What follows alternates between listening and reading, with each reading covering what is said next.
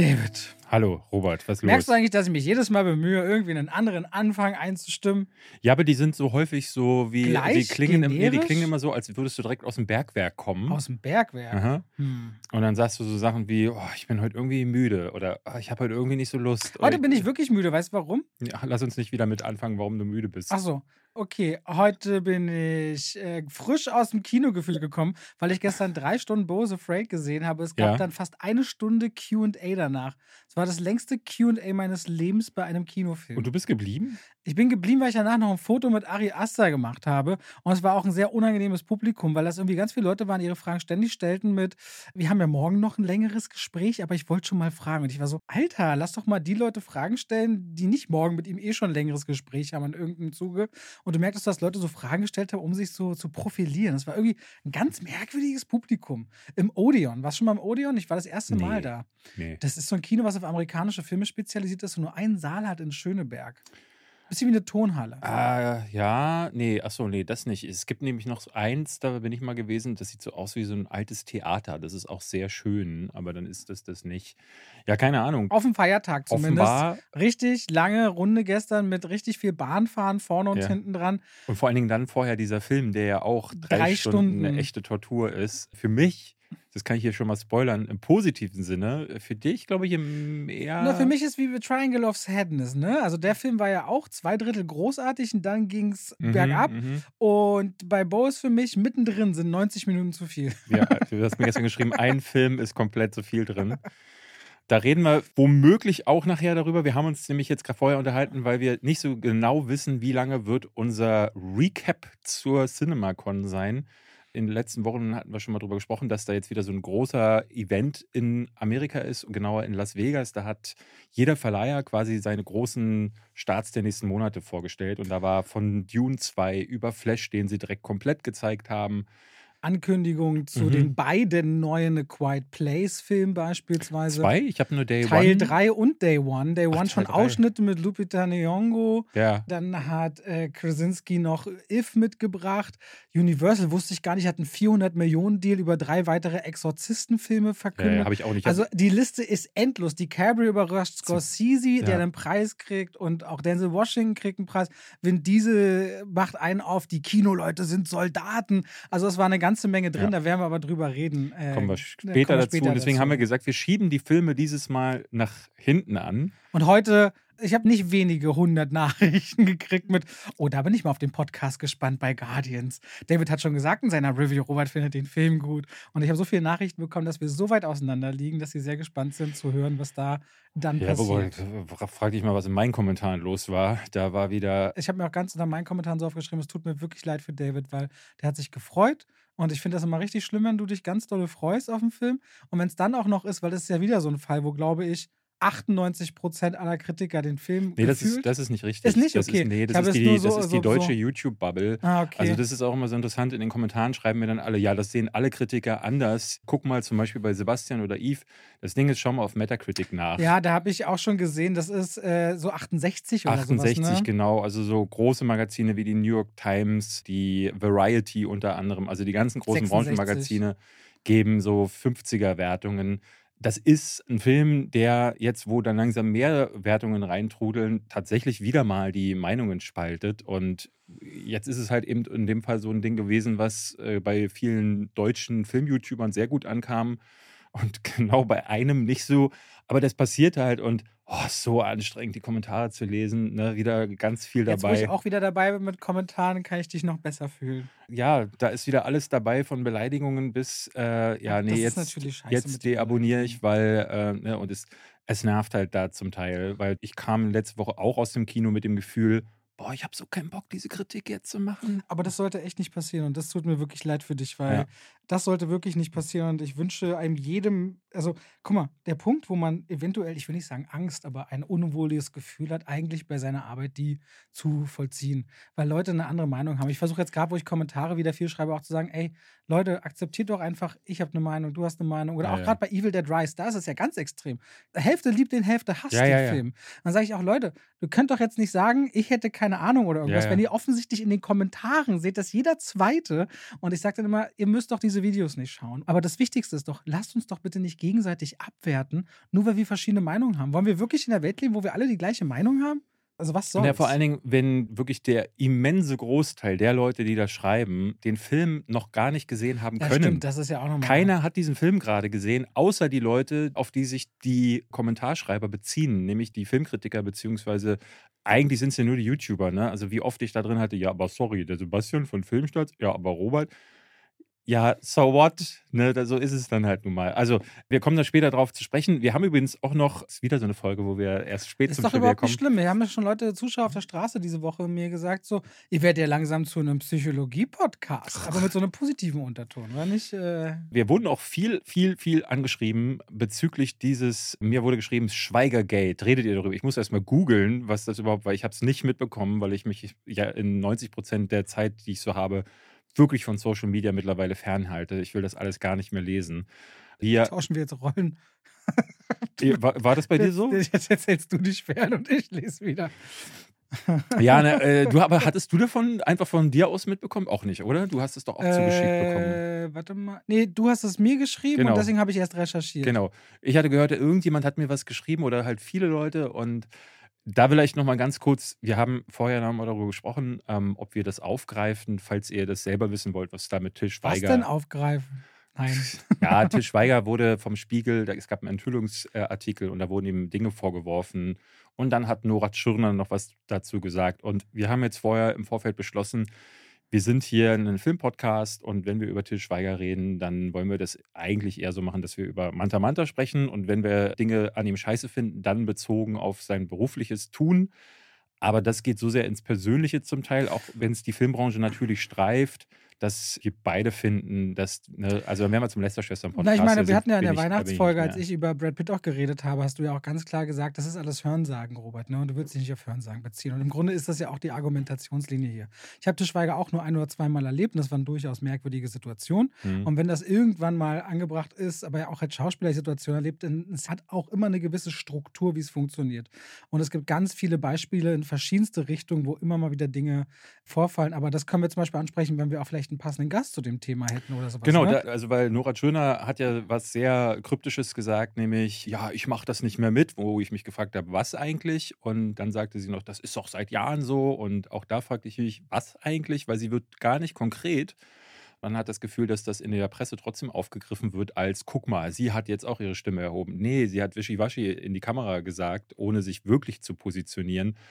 Und da wäre es mal interessant gewesen, wenn jemand wirklich da noch was dazu gesagt äh, hätte. Aber davon mal ab, finde ich, ne, wenn sich da einige Dinge bewahrheiten sollten, zum Beispiel Alkoholismus ist eine Krankheit und da werden wir uns jetzt hier sicherlich nicht hinsetzen und darüber abhetzen. Deswegen dazu nichts in dieser Folge. Aber stattdessen, Robert, zum Yesterday Lawsuit. Da schon mal was von gehört. Das ist bestimmt. Hm, rechnest du mit, dass ich nichts weiß, ne? Äh, Sind die beiden Typen, die sich auf Amazon Prime Video Yesterday gekauft haben und dann Universal verklagt haben, weil im Trailer war wer drin, der aus dem Film rausgeschnitten wurde und sie fühlen sich deswegen verarscht und haben, glaube ich, auf sieben oder fünf Millionen Schadensersatz. haben wir da schon mal drüber gesprochen? Nee, ich mache ein Format, das heißt Film News. Das kommt einmal die Woche. Ja, wo, auf welchem Kanal? auf, auf dem Kanal Robert Hofmann. und da kann es schon mal sein, dass ich auch Dinge aufschnappe. Ist es das? Es Ja. Ist, ja. Die sind ja abgelehnt worden. Also das Gericht hat das ja eingestellt. Nein. Es ging, glaube ich, bloß noch darum, ob die noch ihre 3,99 wieder kriegen, Mhm. maximal. So, da war mein letzter Stand vor, aber es ist schon sechs Wochen her oder so. Ich fasse es mal kurz Ja, zusammen, äh, Entschuldigung. um es äh, jetzt mal richtig ja, zu ich habe dir sagen. ein Trivia versaut. Äh, ja, ja, das ist das erste Mal, du glaube hast ich. mir eine Frage gestellt, ich habe geantwortet. Yesterday, wenn ihr es nicht kennt, Danny Boyle hat, glaube ich, 2019 einen Film gemacht. Ja. Der Hauptdarsteller kriegt da, glaube ich, was war denn das? Er kriegt einen Schlag oder so. Er hat einen, nee, er landet, glaube ich, mit dem dem Fahrrad, vom Fahrrad. Bus und es gibt einen kurzen Blackout, Strom Genau. fällt aus. Und, Und dann er wacht stellt, er auf, er wacht auf und er stellt fest, dass niemand mehr die Beatles kennt, außer ihm. Ja, es ist eine Welt, in der die Beatles nie existiert haben. also er, tatsächlich sind sogar noch mehr. Er stellt nachher fest, hast du den Film eigentlich gesehen? Ja, ja. Er stellt furchtbar. nachher sogar fest, dass die Leute Thriller nicht kennen. Also es scheinen sogar mehr Künstler Ah. zu sein, aber Beatles ist der Aufhänger. Michael Jackson wäre eigentlich der größere Griff gewesen. Und er ist so auch angehender Musiker, der keinen Erfolg hatte und wird dann erfolgreich damit, dass er sich dieser Hits der Beatles bedient, die in dieser Welt oder was auch immer da passiert dann ist, äh, niemand kennt und wird dann zum Star. Und in der ursprünglich gedrehten Version trifft er irgendwann, sitzt er in der James Corden Show und wird interviewt von ihm und neben ihm sitzt eine Schauspielerin, Roxanne, gespielt von Anna de Armas. Anna de Armas sollte eigentlich nämlich neben das sollte so ein Liebesdreieck mit Lily James werden, die ist so seine große Jugendliebe in dem Film, aber weil er dann irgendwann erfolgreich und reich wird, sagt er sich so ein bisschen von ihr los, aber am Ende muss natürlich dann trotzdem die große Liebe gewinnen. Aber das wäre alles ein bisschen anders gekommen, wenn es da noch diese weitere Person gegeben äh, hätte. Und in Testvorführungen lief dieses Love Triangle wohl so schlecht, dass Danny Boyle hinterher gesagt hat, ah, er musste sich leider von diesen ganzen Szenen trennen. Der geht, wäre, glaube ich, nochmal 20 Minuten länger gegangen. Aber ich finde, und das war meine Hauptkritik am Film, der Hauptdarsteller wirkt eh schon irre unsympathisch, weil eigentlich hier die Story von jemandem erzählt wird, der das äh, geistige Eigentum von Leuten stiehlt und damit unrechtmäßig zum Star wird und sich dann auch noch charakterlich wandelt. Das hat überhaupt leider gar nicht funktioniert mit einem Sympathieträger. So, dann haben dann ähm, Peter Michael Rosa und Connor Wolf haben einen Trailer gesehen und haben daraufhin gesagt, oh ja, also den leihen wir uns jetzt bei... Die haben nicht mal gekauft, die haben den nur geliehen. Genau, ausgeliehen für 3,99 bei Amazon Prime und dann siehe da, äh, wo ist eine Anna de Amas? Die ist nämlich im Trailer für, ich glaube, zwei Bilder oder so zu sehen. Und dann haben sie auf 5 Millionen Dollar geklagt. Das geht auch nur in Amerika und wollten ja Schadensersatz für sich und viele andere, äh, namentlich natürlich nicht bekannte Leute, die womöglich auch geprellt worden sein können. Das ist jetzt nicht das erste Mal. Ein Fall, der mir noch einfällt, ist, es gab im Trailer zum ersten Jack Reacher, gab es eine Explosion in so einer Baugrube. Auch die wurde rausgeschnitten und da hatte damals auch eine Frau geklagt, weil sie sich den Film extra im Kino angeguckt hat, wegen dieser Explosion. Die hat im Kino gesessen, hat den Trailer gesehen und gesagt, ah, alles irgendwie mittelmäßig.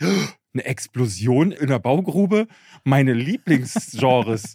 ja, so und ist dann. Das können wir heute am Ende machen, so Top 5 Baugruben-Explosionen. ja.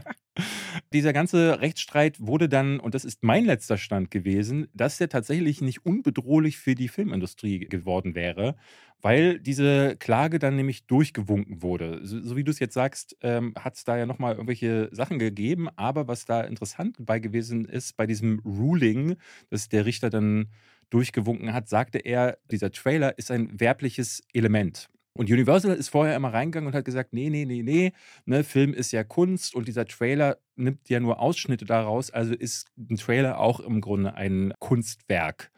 Und da haben, hat das Gericht zum ersten Mal klar gesagt, so, nee, das ist, ihr werbt ja für euer Produkt, also ist es Werbung. Und Werbung darf nicht irreführend sein, auch in den USA. Und Universal hatte dann direkt dann auch in diesem Verfahren bereits angesprochen, ja, aber was bedeutet denn das dann für Trailer generell? Ne, weil wenn wir zum Beispiel mal Marvel uns angucken, die schneiden ja mittlerweile regelrecht Kreaturen raus. Ja, ja, Spider-Man No Way Home, da gibt es genau. zwei Spider-Mans für. Und es äh, ist ja, ne, beim, äh, beim Drehen ist es ja so, dass der Trailer üblicherweise sechs Monate vor Kinostart geht es da mit so einer Kampagne los, manchmal noch früher. Manchmal, Und, ja, gutes Jahr durch Comic genau. oder so. Und da wird in manchen Filmen, wie an Avatar, Avatar oder so, wird bis eine Woche vorher, das gibt diese legendäre Geschichte von, wie hieß der letzte Herr der Ringe nochmal? Die Rückkehr des Königs. Bis in der Nacht vor der Premiere haben die noch an der letzten Einstellung, wie dieser Turm von Sauron am Ende zusammenstürzt, haben sie noch geschraubt und haben dann noch gerade so die Bänder zur Premiere gebracht. Und da sieht man mal, ne, also wenn, es kann sich immer viel verändern in diesem Prozess. Und deswegen schlägt Hollywood da natürlich Alarm, weil sie sagen, okay, das bedeutet ja, dass wir für jeden Trailer im Grunde künftig verklagt werden könnten. Das ist der letzte Stand, den ich hatte. Im Dezember hat es da nochmal was. Ja. Es, geht es weiter. Es weiter, aber ich habe es jetzt nicht im Kopf. Also auf jeden Fall, diese 5 Millionen wird es so nicht geben, das weiß ich. Und es gab äh, genau um diese Thematik, wie weit darf denn etwas quasi werben, ohne nachher vorhanden zu sein. Also auf jeden Fall, es wurde sehr entschärft, weil nicht mehr jeder klagen darf, sondern Kläger, glaube ich, jetzt auch nachweisen müssen, warum sie seelisch geschädigt werden. Mhm. Also es wurde quasi gesagt, grundsätzlich kann man diese Klage anstreben, aber die haben die Voraussetzungen für diese Konstellation so gemacht, dass am Ende jemand 40 Dollar oder so einklagen könnte. Okay. So ungefähr klang es für mich. Also im Grunde alles kann so bleiben. Ja, ja. ja. Also Aber das, der Fall hat sich gezogen. Also ich ja, hatte den in den Filmnews vor langer Zeit. Genau. Es hat sich so über ein, anderthalb Jahre gezogen, was du gerade erzählt hast. Können wir uns dann überlegen, was wir mal erstreiten wollen? Deine 11 Euro für Manta Manta 2 zurück? Ja, und dann hier für Sky Sharks zum Beispiel deine Meine digitale Kopie von So. Sky also Sharks. wenn ein Gerichtsprozess gerechtfertigt wäre, dann So. ja wohl der. Dann machen wir da hinten drin noch die Beleidigungssache dran. der Regisseure. Irgendwo finden wir noch Screenshots. Ja. Also theoretisch wird das klappen, ne? Das war eher herabsetzen, glaube ich. Was Wie war? ich beleidigt wurde, wenn die Ehre herabgesetzt wird. Das ist Beleidigung einfach. Ja, nee, nee, es gibt dann diese, wenn deine Ehre auch noch angegriffen wird, ist noch mal schlimmer, als nur zu sagen, ey, du Arschloch. Sondern wenn es dich auch noch mal herabsetzt, dann kannst du mal mehr kriegen, glaube ich. Ich glaube, bei denen ist aber nicht so viel zu holen, muss ich sagen. Also wenn sie dann in Insolvenz oder so müssen, die haben bestimmt so witzige Props von den Trash-Films, die wir dann so haben können. Ja. Ja, und damit herzlich willkommen. Zu damit zwei hast du wie, mir meinen zwei wie, zwei wie, Pech und Schwafel. Zwei wie. Hast mir meinen Trigger kaputt gemacht. So Warum stellst du mir denn das. die Frage vorher? Weil du gelernt hast, dass ich nie eine Antwort habe. Und dann, zack, ich habe bis Folge Nee, 100. das ist so ein Einleiter. Ich, ich stelle ja nicht nur dir die Frage, ich stelle die Frage ja auch dem Ach so, Zuschauer, ich soll mal sagen nein. Hörer. Also sage ich dann, Nein, sollst du nicht. Du Okay. sagst, das ist der lustige Fakt an diesem Podcast, dass wir. es hat bis Folge es ist 113 immer eine Überraschung gedauert. wert. Bis Folge 113 hat es gedauert. Jetzt wünsche ich mir weitere 113 Folgen, wo du das nicht machst. Oh, Okay, mal gucken. Aber meine Intelligenz über Filmwissen nimmt zunehmend zu. scheiße. Ich habe in den letzten Wochen wieder richtig Filmlust aufgebaut. das heißt, in Ich guck- 30 Jahren sind wir ich dann guck, auch gleich ich auf. gucke so, könnte sein. könnte sein. Guck mal, ich werde nie abstreiten, bis es soweit ist, dass du mehr weißt über Filme als ich. Aber ich Andersrum. arbeite dran. Okay. Na, wie fühlt sich das so an auf dem hohen Ross? Ist unangenehm? Nö, Nö, nö, ist gewohnt, ne? nö. Ich bin auf keinem hohen Ross. Na gut. Jedes Jahr findet in Las Vegas die CinemaCon statt, im Kolosseum, im Caesars Palace. Und da müsst ihr euch vorstellen, da kommen die Kinobetreiber des Landes zusammen. Das sind also von äh, großen Ketten wie AMC bis hin zu kleinen Kinos oder Kinoketten kommen die alle zusammen und dort präsentieren die Studios ihr Line-Up für das kommende Jahr, auch meist weiter darauf hinaus. David hat euch zum Beispiel erzählt, er war dieses Jahr im Januar ja in München. In Deutschland gibt es sowas auch, sogenannte Trade Shows. Und im Grunde ist es ein B2B-Event. Ne? Das Business der Kinobranche kommt mit dem Business der Filmbranche zusammen. Und da muss man ganz ehrlich sagen, werden die großen Deals gemacht, da werden die großen Geschäfte gemacht, da gilt es darum zu zeigen, was haben wir und da sind die fette Partys und da wird vor allem auch, wenn man sich anschaut, was an Material gezeigt wird, so auf Comic-Cons und Co. sieht man manchmal über ein Jahr vorher einen Trailer Aber oder Deals Fans ja können gemacht. exklusive Sachen, naja, du kommst halt zusammen am Rande und da hängen schon viele Leute miteinander zusammen und sagen, guck mal, wir haben den Film und den und wir kennen diese Sachen mit Disney zum Beispiel und Quentin Tarantino, die Streits, die es ja gab, weil Star Wars zur ähnlichen Zeit rauskam wie Once Upon a Time in Hollywood. Welcher Film darf jetzt auf welcher Leinwand laufen? Also da findet viel im Hintergrund statt. Auch rund um Corona zur Zeit mit das Auswertungsfenster zum Beispiel drücken, um die Sachen schnell auf Streaming-Plattformen zu bekommen. Also ich wette, hinter den Kulissen passiert da sehr viel, weil da einfach die mächtigsten Leute aus Hollywood zusammenkommen. Studiobosse, genauso Das wie glaube ich auch, aber ne, wir hatten ja neulich Steffen da, Steffen Gerlach von Cape Light und der hatte ja dann auch so erzählt, wie das normalerweise läuft, wo er dann hinfährt, zu welchen Shows und bei der Berlinale gibt es ja zum Beispiel so hinter dem Festival noch den äh, Filmmarket. Den wir Normalsterbliche gar nicht zu Gesicht bekommen, wo dann so frühe Versionen gezeigt werden, etc. etc. Hier bei der CinemaCon ist es eher so, da trifft dann die große Elite der Studios aufeinander, aber die haben diese Produkte schon. Es gibt da nichts mehr zu kaufen oder zu verkaufen. Also sie sitzen viele Kinobetreibende auch drin. Es geht eher darum, die Kinobetreiber da, davon zu überzeugen, dass der Slate von Universal unbedingt äh, im Kino mehr Ra Raum und Platz bekommen sollte. Genau, das, das habe ich ja vielleicht mit dir gemeint, dass du quasi, wenn sie, beispielsweise haben sie 20 Minuten vom nächsten Mission Impossible Ja, ja, gezeigt, ne? genau. Sondern weiß, dafür müsst ihr eure großen Seele frei halten, nicht nur für eine Woche, sondern am besten zwei, drei, vier Wochen, ne? Oder wenn beispielsweise Oppenheimer auf Barbie trifft, da werben letztendlich ja zwei Studios auch um passende Kinoseele dafür, ne? Die sind immer noch auf dem gleichen Starttermin und dementsprechend kann das ja spannend sein. Was ich aber gerade sagen wollte ist, ähm, während zum Beispiel auf großen Comic-Cons, San Diego und so weiter, zwar oft viel früh gezeigt wird für die breite Masse, das meiste Material und Ankündigung findet auf dieser Veranstaltung Ja. statt und ein ganz großer Teil auch vor verschlossenen Türen. Na, Wo dann so ganz grob so beschrieben wird, was man sieht. Also Hollywood Reporter und Co. beschreiben dann, wie sah der Trailer aus, den man Ja, ja. gezeigt hat hinter. Und selbst die stehen manchmal vor verschlossenen Türen und dürfen dann nicht noch rein bei dem unfertigen Material. Na, jetzt äh, Flash wurde zum Beispiel gezeigt, wir kommen gleich dazu oder vielleicht springen wir gleich mal rein. Ich habe ich hab mir das hier nach Studio notiert und Warner als erstes Also aufgeschrieben. quasi chronologisch. Ah nee, Äh, Warner hat mittendrin präsentiert, am ja, Mittwoch, glaube ich. Auf ja. jeden Fall, ähm, da The Flash wurde zum Beispiel gezeigt in einer Version, wo noch nicht alle Effekte fertig waren. Und das kannst du jetzt natürlich auf einer Comic-Con nicht unbedingt bringen, wobei sich wahrscheinlich da auch alle freuen würden. Aber ne, bei solchen großen Veranstaltungen müssen diese Dinger poliert sein. Die Trailer müssen fertig sein. Und das ist bei den Trade-Shows noch nicht unbedingt notwendig.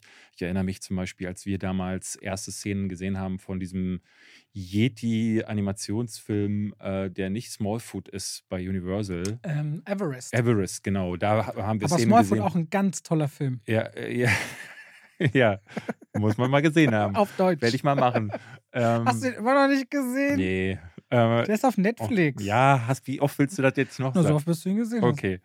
Äh, Da haben sie uns, Teile des Trailers waren noch mit Bleistift gezeichnet. Also so früh ist das gewesen. Da musste man sich quasi vorstellen, was passiert. Ich habe mal Great Wall gesehen, da war die Wall noch nicht fertig und alles war voller. Hab den ganzen Film unfertig gesehen. Also nur great. Okay, alles klar. Und der Film ist ja schon mit Mauer äh, ziemlich unterirdisch. Also da weiß ich ja dann nicht. Äh, Wir fangen mal an mit Warner. Warner hat, ähm, habe ich gerade schon gesagt, The Flash gezeigt und da hat mich also wirklich fasziniert, dass die Leute da rauskommen und völlig geplättet sind. Also ich habe jetzt an mehreren Stellen gelesen, auch von größeren Magazinen oder ne, Journalisten erfahren und nicht nur Fanboys oder YouTube-Reactions, dass das einer der besten Comic-Filme aller Zeiten da, sein soll. sitzt, da sitzen ja auch gar nicht so Fanboys. Da, Ja, ja. Ich wäre Ähm, auch fast hingefahren, ne? Ich hatte, ich, Nach Vegas. äh, ja, ähm, äh, unser gemeinsamer Freund Andy ist hin und der hatte mir auch so ein bisschen was erzählt von, was so da passiert ist. Ähm, und hatte mich gefragt, ob ich mitkommen möchte. Aber Flug hätte, glaube ich, allein 3000 Euro hin und zurück oder sogar mehr gekostet. Und eine Akkreditierung dort äh, ist anders als jetzt zum Beispiel äh, in, bei den meisten anderen Festivals. Zahlst du 1500 Euro oder so nochmal obendrauf, nur um da rein zu dürfen.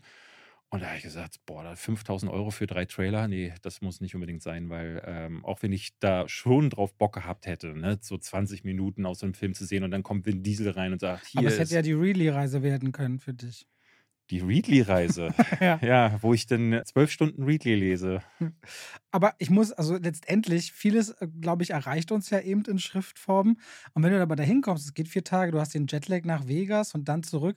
Ich hatte das ja auch mal, dass ich zu den Oscars sollte vor, weiß nicht, drei Jahren, super kurzfristig oder dieses Jahr zu so einem Bootcamp zu Yellow Jackets nach Texas. Mhm. Und am nächsten Tag wären die Oscars gewesen und wieder zurück. Ich finde diese kurzfristigen Geschäftsreisen mit dann einem Timeshift von sechs oder neun Stunden richtig Hölle. Ja, ich glaube, jeder, der das hört, würde uns hauen dafür. Nee, nee, das, aber naja, das ist ja, es ist ja eine Sache, die bekommt man regel, also bekommen wir beide in einer gewissen Abständen angeboten und wegen ab, machen wir bestimmte Dinge oder nicht bei Kooperationen. Die sind manchmal mit Reisen eben verbunden. Es geht jetzt nicht darum zu sagen, guck mal, was wir alles machen dürfen. Das ist ja Arbeit. nee, du fährst ja nicht so, nach weil wir Vegas. sowas um, ablehnen. So, aber es ist halt wirklich fast manchmal gar nicht anders machbar. Also jetzt zum Beispiel, ich hätte eine Woche nach Las Vegas mal eben fliegen müssen.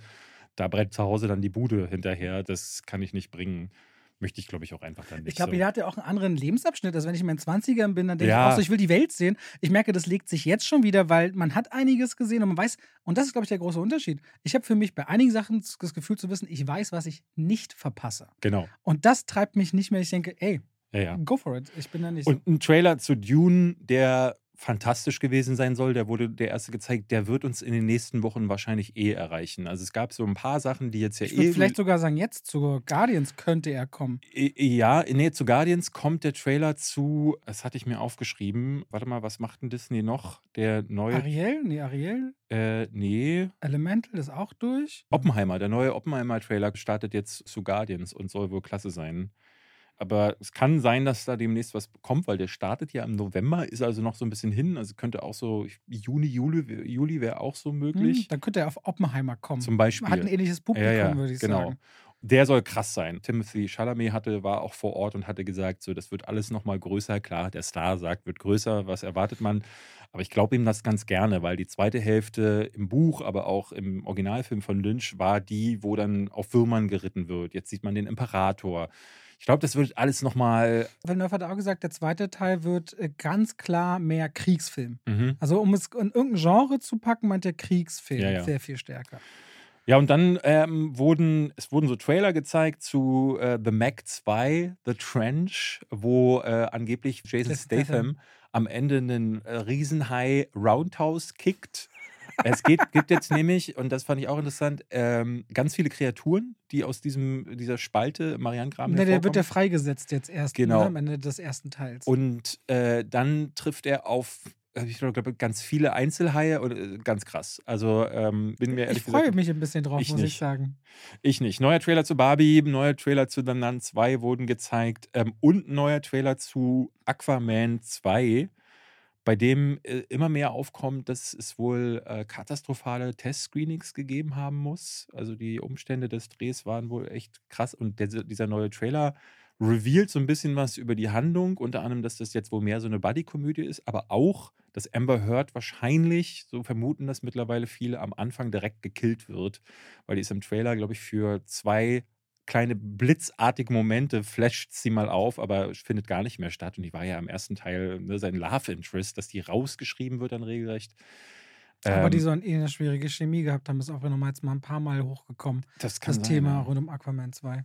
Also ich bin echt gespannt, wie, ne, den haben sie ja verschoben, aber ich bin mir nicht sicher mehr äh, hundertprozentig, dass ob DC das gemacht hat, weil sie ja generell alles nochmal neu strukturiert haben oder ob der tatsächlich echt Probleme hinter den Kulissen hatte und dann weiß man meist, äh, der Film wird nicht so dolle. Äh, Wonka hat Warner auch noch gezeigt, beziehungsweise einen Trailer gezeigt. Timothy Chalamet, ich wusste nicht so richtig, worum es geht, aber das haben sie jetzt so ein bisschen revealed. Er das heißt, er ist halt der junge Willy Wonka, aber er setzt sich gegen ein Schokoladenkartell durch. Also Ja, so ein bisschen eine ist- so junge Mafia, Ja, Schokomafia-Story. äh, und es ist das Prequel zur, was ich auch interessant fand, zur Gene Wilder-Version. Also das aus den 70ern. Das heißt, er spielt hier praktisch einen jungen Gene Wilder und was man so vom Trailer hört, ist, dass er damit auch sich völlig von Johnny Depp absetzt, der in äh, Charlie and the Chocolate Factory äh, wieder sowas ganz Überkandideltes gemacht Mhm. hat. Und er spielt jetzt eher wie Gene Wilder, auch wohl wieder ziemlich gut. Ich glaube, es ist ein Musical auch. das weiß ich nicht ganz sicher, Ich glaube, es ist ein Musical. ich kann mit Musicals ja einiges anfangen, außer sie sind Zwangsgesangseinlagen wie in Peter Pan und Wendy. Ich muss sagen, bei Wonka äh, huckt mich jetzt noch nichts. Also bei den meisten Sachen von Warner, also Aquaman zum Beispiel, den ersten fand ich ja ganz nett, aber jetzt einen zweiten hätte ich nicht unbedingt gebraucht. The Flash, muss ich sagen, bin ich jetzt echt hyped. Wobei auch der neue Ansage. Trailer immer, die Effekte sehen so merkwürdig aus. Und bei mir auch in der Kommentarbubble ist ganz viel, oh mein Gott, Michael Keaton, mein Batman. Andere, oh, ist das erbärmlich mit Michael Keaton. Aber auf jeden Fall scheint Michael Keaton das überhaupt Thema zu sein. Naja, Wobei sie, ich ja eigentlich höre, dass der Flashpoint-Comic generell sehr interessant sein Ja, soll. also ich glaube, wir hatten ja schon mal drüber gesprochen. Ezra Miller hat ja im Hintergrund Ja. relativ viele Probleme erzeugt und es gab da schon letztes Jahr mehrere Artikel beim Hollywood Reporter und Variety, wo sie gemutmaßt haben, dass in künftigen Trailern Ezra Miller komplett an die Seite gestellt wird. Und ähm, ich hatte mit jemandem gesprochen, der äh, The Flash gesehen hat und der meinte, dass das große Problem des Films, wenn, es, wenn man eines unbedingt erzeugen möchte, ist äh, wirklich ja noch am ehesten, dass diese Überraschung flöten geht. Also es war so schön bei Spider-Man Far From Home, dass man halt wirklich spekuliert hat und erst im, im Kino gemerkt hat, oh, hier sind gleich mehrere Spider-Man drin. Und das nehmen sie dem Publikum durch Das die ist Trailer. wie bei, bei Star Wars 7 damals, als man auf einmal äh, Han Solo und Chewbacca gesehen hat, die zurück sind. ja, Und dachte man, das wäre der Moment gewesen Ja, vom Publikum. aber ich so. kann auch verstehen, dass sie damit Leute ins Kino Die. Disney-Aktie ist damals nach dem Star Wars 7 Trailer 2% gestiegen. Und direkt nach dem Drop. Ja, Ja. ja Also am Ende ist es halt so ein Geldding, aber Naja. du tauschst halt wirklich Leidenschaft gegen Geld. Wollen wir zu Sony wechseln? Ja, du hast es strukturiert nach Studio. Ich hatte so ein bisschen nach Ablauf. Jetzt muss ich mal gucken. Sony hat eröffnet. Und zwar kam der, einer der CEOs auf der Bühne und hat erstmal, glaube ich, darüber geredet, dass Corona pissed on your business, hat Mhm. er den Kinobetreibern gesagt. gesagt. drei Jahre lang, achso, habe ich letzte Woche schon erzählt. Und was gab's da? Equalizer 3 Trailer, der wurde international ausgerollt. Wurde Denzel- schon gezeigt, genau. Genau, Denzel Washington hat äh, danach noch einen Lifetime Achievement Award bekommen. Äh, Will Smith und Martin Lawrence haben gegrüßt vom Bad Boys 4 Set, dass sie nicht da sein können. Tut ihnen leid, wobei es ihnen nicht leid tut, weil sie werden bezahlt dafür. Aber halten wir fest, äh, Will Smith ist einigermaßen fest schon wieder im Sattel relativ Was ich schnell. richtig schlecht finde, muss ich sagen. Ja. Aber ja, gut. Das ist äh, schon ein bisschen krass. Gerade äh, dann kam die Ankündigung, dass Craven the Hunter der erste R-rated Marvel Sony Film wird. Er wird also ein bisschen für Erwachsene sein. Ja, da gab es äh, schon, ich hatte mir so Beschreibungen davon angeguckt und was mir den Mund ein bisschen wässrig gemacht hat, ist, dass sie gemeint haben, so, es gibt ganz viele Schimpfwörter, was da ja allein schon ein R-Rating Mhm. erzeugen kann, aber das ist es nicht. Es ist tatsächlich richtig gory, also sehr splatterlastig. Craven, Aber den kannst du ja nicht gucken mit Kali. Stimmt, mit wegen Blut, ne? Nee, wegen Aaron Äh, wegen, Taylor. ja, wegen Aaron, stimmt, wegen Aaron Taylor Johnson. Ja, Aaron Taylor Johnson zerhackt da wohl äh, Leute. Ich glaube, er trifft dann auf so Tierjäger ähm, oder Tierhändler und die zerhackt er wohl mit der Axt, Ah, Finde ich beißt ganz geil, ne? Körperteile ab. Also ich bin sehr gespannt. Das scheint wohl super düster zu werden. Russell Crowe spielt seinen Vater, was ich auch interessant fand, weil Russell Crowe damit ja zwei Marvel-Figuren spielt. Ähm, ist ja nicht ungewöhnlich, aber ne, also ich verstehe diesen Deal ja weiterhin nicht so ganz. Ne, es gibt, äh, Sony hat ja Rechte an einzelnen Marvel-Helden. Abge- Spider, das ganze, ganze Spider-Universum. Stimmt, und Craven ist eigentlich ein. Gehört zur Welt von Spider-Man. Aber hieß es, ich, ich habe immer noch nicht, wie ist denn der Stand? Die, die Rechte bleiben bei Sony. Die ne? Rechte sind bei Sony und äh, Spider-Man darf Teil des Marvel Cinematic Universe sein. Ich glaube jetzt wieder für weitere oh, drei Filme. Aha. Aber Sony hat dann halt seinen Share durch das, was durch Tom Holland Spider-Man erzeugt wird. Könnte aber auch neue eigene Spider-Mans erzählen, die nicht im Marvel Cinematic Universe sind. Was sie ja mit Into the Spider-Verse, den sie zu 40 Minuten, glaube ich, gezeigt Across haben. the Spider-Verse. äh, ja. Across the Mhm. Spider-Verse ja dann im Grunde auch machen.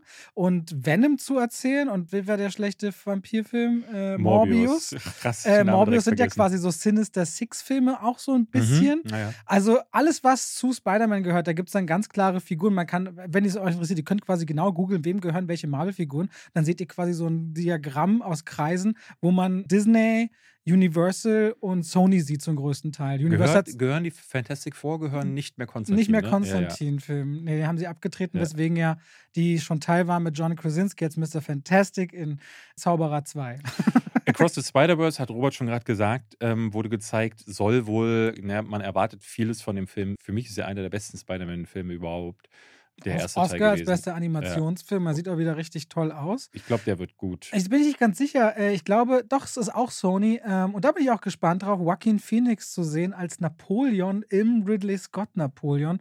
Weil Ridley Scott so nach Gladiator und Gladiator 2 in der Pipeline so große, epische Sachen, das kann ich mir schon vorstellen. Ist eigentlich, äh, ich habe mich gewundert, dass sie den gezeigt haben, weil es ja eigentlich ist eine Apple TV Plus Produktion. Na, das ist genauso Sony wie mit. hat das Ist, gekauft? ist genau, nee, ist, nee, das ist so ein Konglomerat, wo sie sich zusammenschließen. Bei Killer of the Flower Moon schließt sich Apple ja auch mit Paramount Mhm. zusammen, weil die haben die Distributionskanäle, die haben quasi die Verhandlungswege in die Kinos rein. Das heißt, um denen ein Limited oder an einer bestimmten Zeit ein Kino-Release zu gewährleisten, teamen die ab mit Ja, ja. klassischen Studios. Aber es bleibt ein Apple-Film, Ja, ja. der dann schon nach zwei, drei Wochen auf Apple TV Plus sein wird. Die ersten Reaktionen sprechen so von, was sie wohl gezeigt haben, sind große Schlachten. Und das macht Sinn bei einem Napoleon-Film.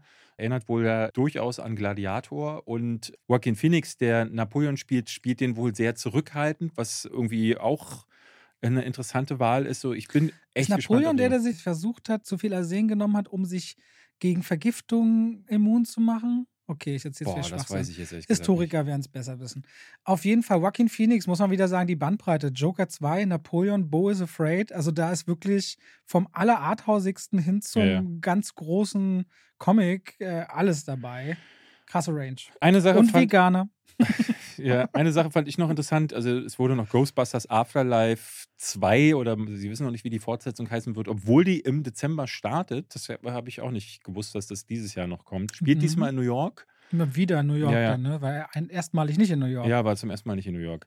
Gran Turismo haben sie gezeigt. Da hört man viel Gutes, ne? ja, Also habe ich jetzt ein paar Mal gelesen, dass das krasseste Rennszenen sein sollen. ja, das habe ich auch gehört, dass es sowas sein soll wie bei Top Gun, wo sie wirklich die Kamera ins Cockpit gemacht haben und es dadurch mal so ganz anders ist. Also die sind diese Rennen tatsächlich gefahren. Aber wenn es so klappt, weil ich meine, Top Gun, wenn du die Flugzeuge und Action rausnehmen würdest, bleibt es ein richtiger Nulpenfilm. Aber der wird einfach wahnsinnig geil dadurch. Und wenn sie es schaffen, richtig guten, Re- also ich meine, Fast and Furious hat dieses Machtvakuum hinterlassen, seit vielen Jahren. So, wenn da mal einer kommt, eine Rennserie, die das richtig befüllen kann. Das Interessante ist ja, es wird von PlayStation Films gemacht, weil es ja eigentlich eine PlayStation-Marke ist. Äh, Neil Blomkamp dreht's und hat aber gesagt, dass es sich an den Spielen nicht orientiert. Trägt halt wirklich nur den Namen, sondern es erzählt die wahre Geschichte eines Gran Turismo E-Sportlers, den es wirklich gab, Mhm. der dann gesagt hat: so, oh, ich habe eigentlich Bock, mal wirklich Formel 1 zu fahren, hat sich ausbilden lassen und ist dann Formel 1-Fahrer geworden. Ob erfolgreich oder unerfolgreich, kann ich gerade nicht sagen, aber es wird so ein bisschen verkauft als Renndrama mit mehr Dramaanteil und die Rennen sind eigentlich gar nicht so im Fokus und dann aber richtig krass gefilmt mit diesen Kameras. Könnte der erste Film von Neil Blomkamp seit ich glaube, District 9 sein, der mal wieder Ich was bin kann. gespannt, was das dahinter steckt. Hast du gehört, wer die Regie beim nächsten neuen Street Fighter-Film machen soll? Street Fighter-Film? Nee. Hat er gar nicht gehört? Oh, deine beiden Racker Racker. Ja? Ja, ich weiß nicht, von wann die Nachricht ist.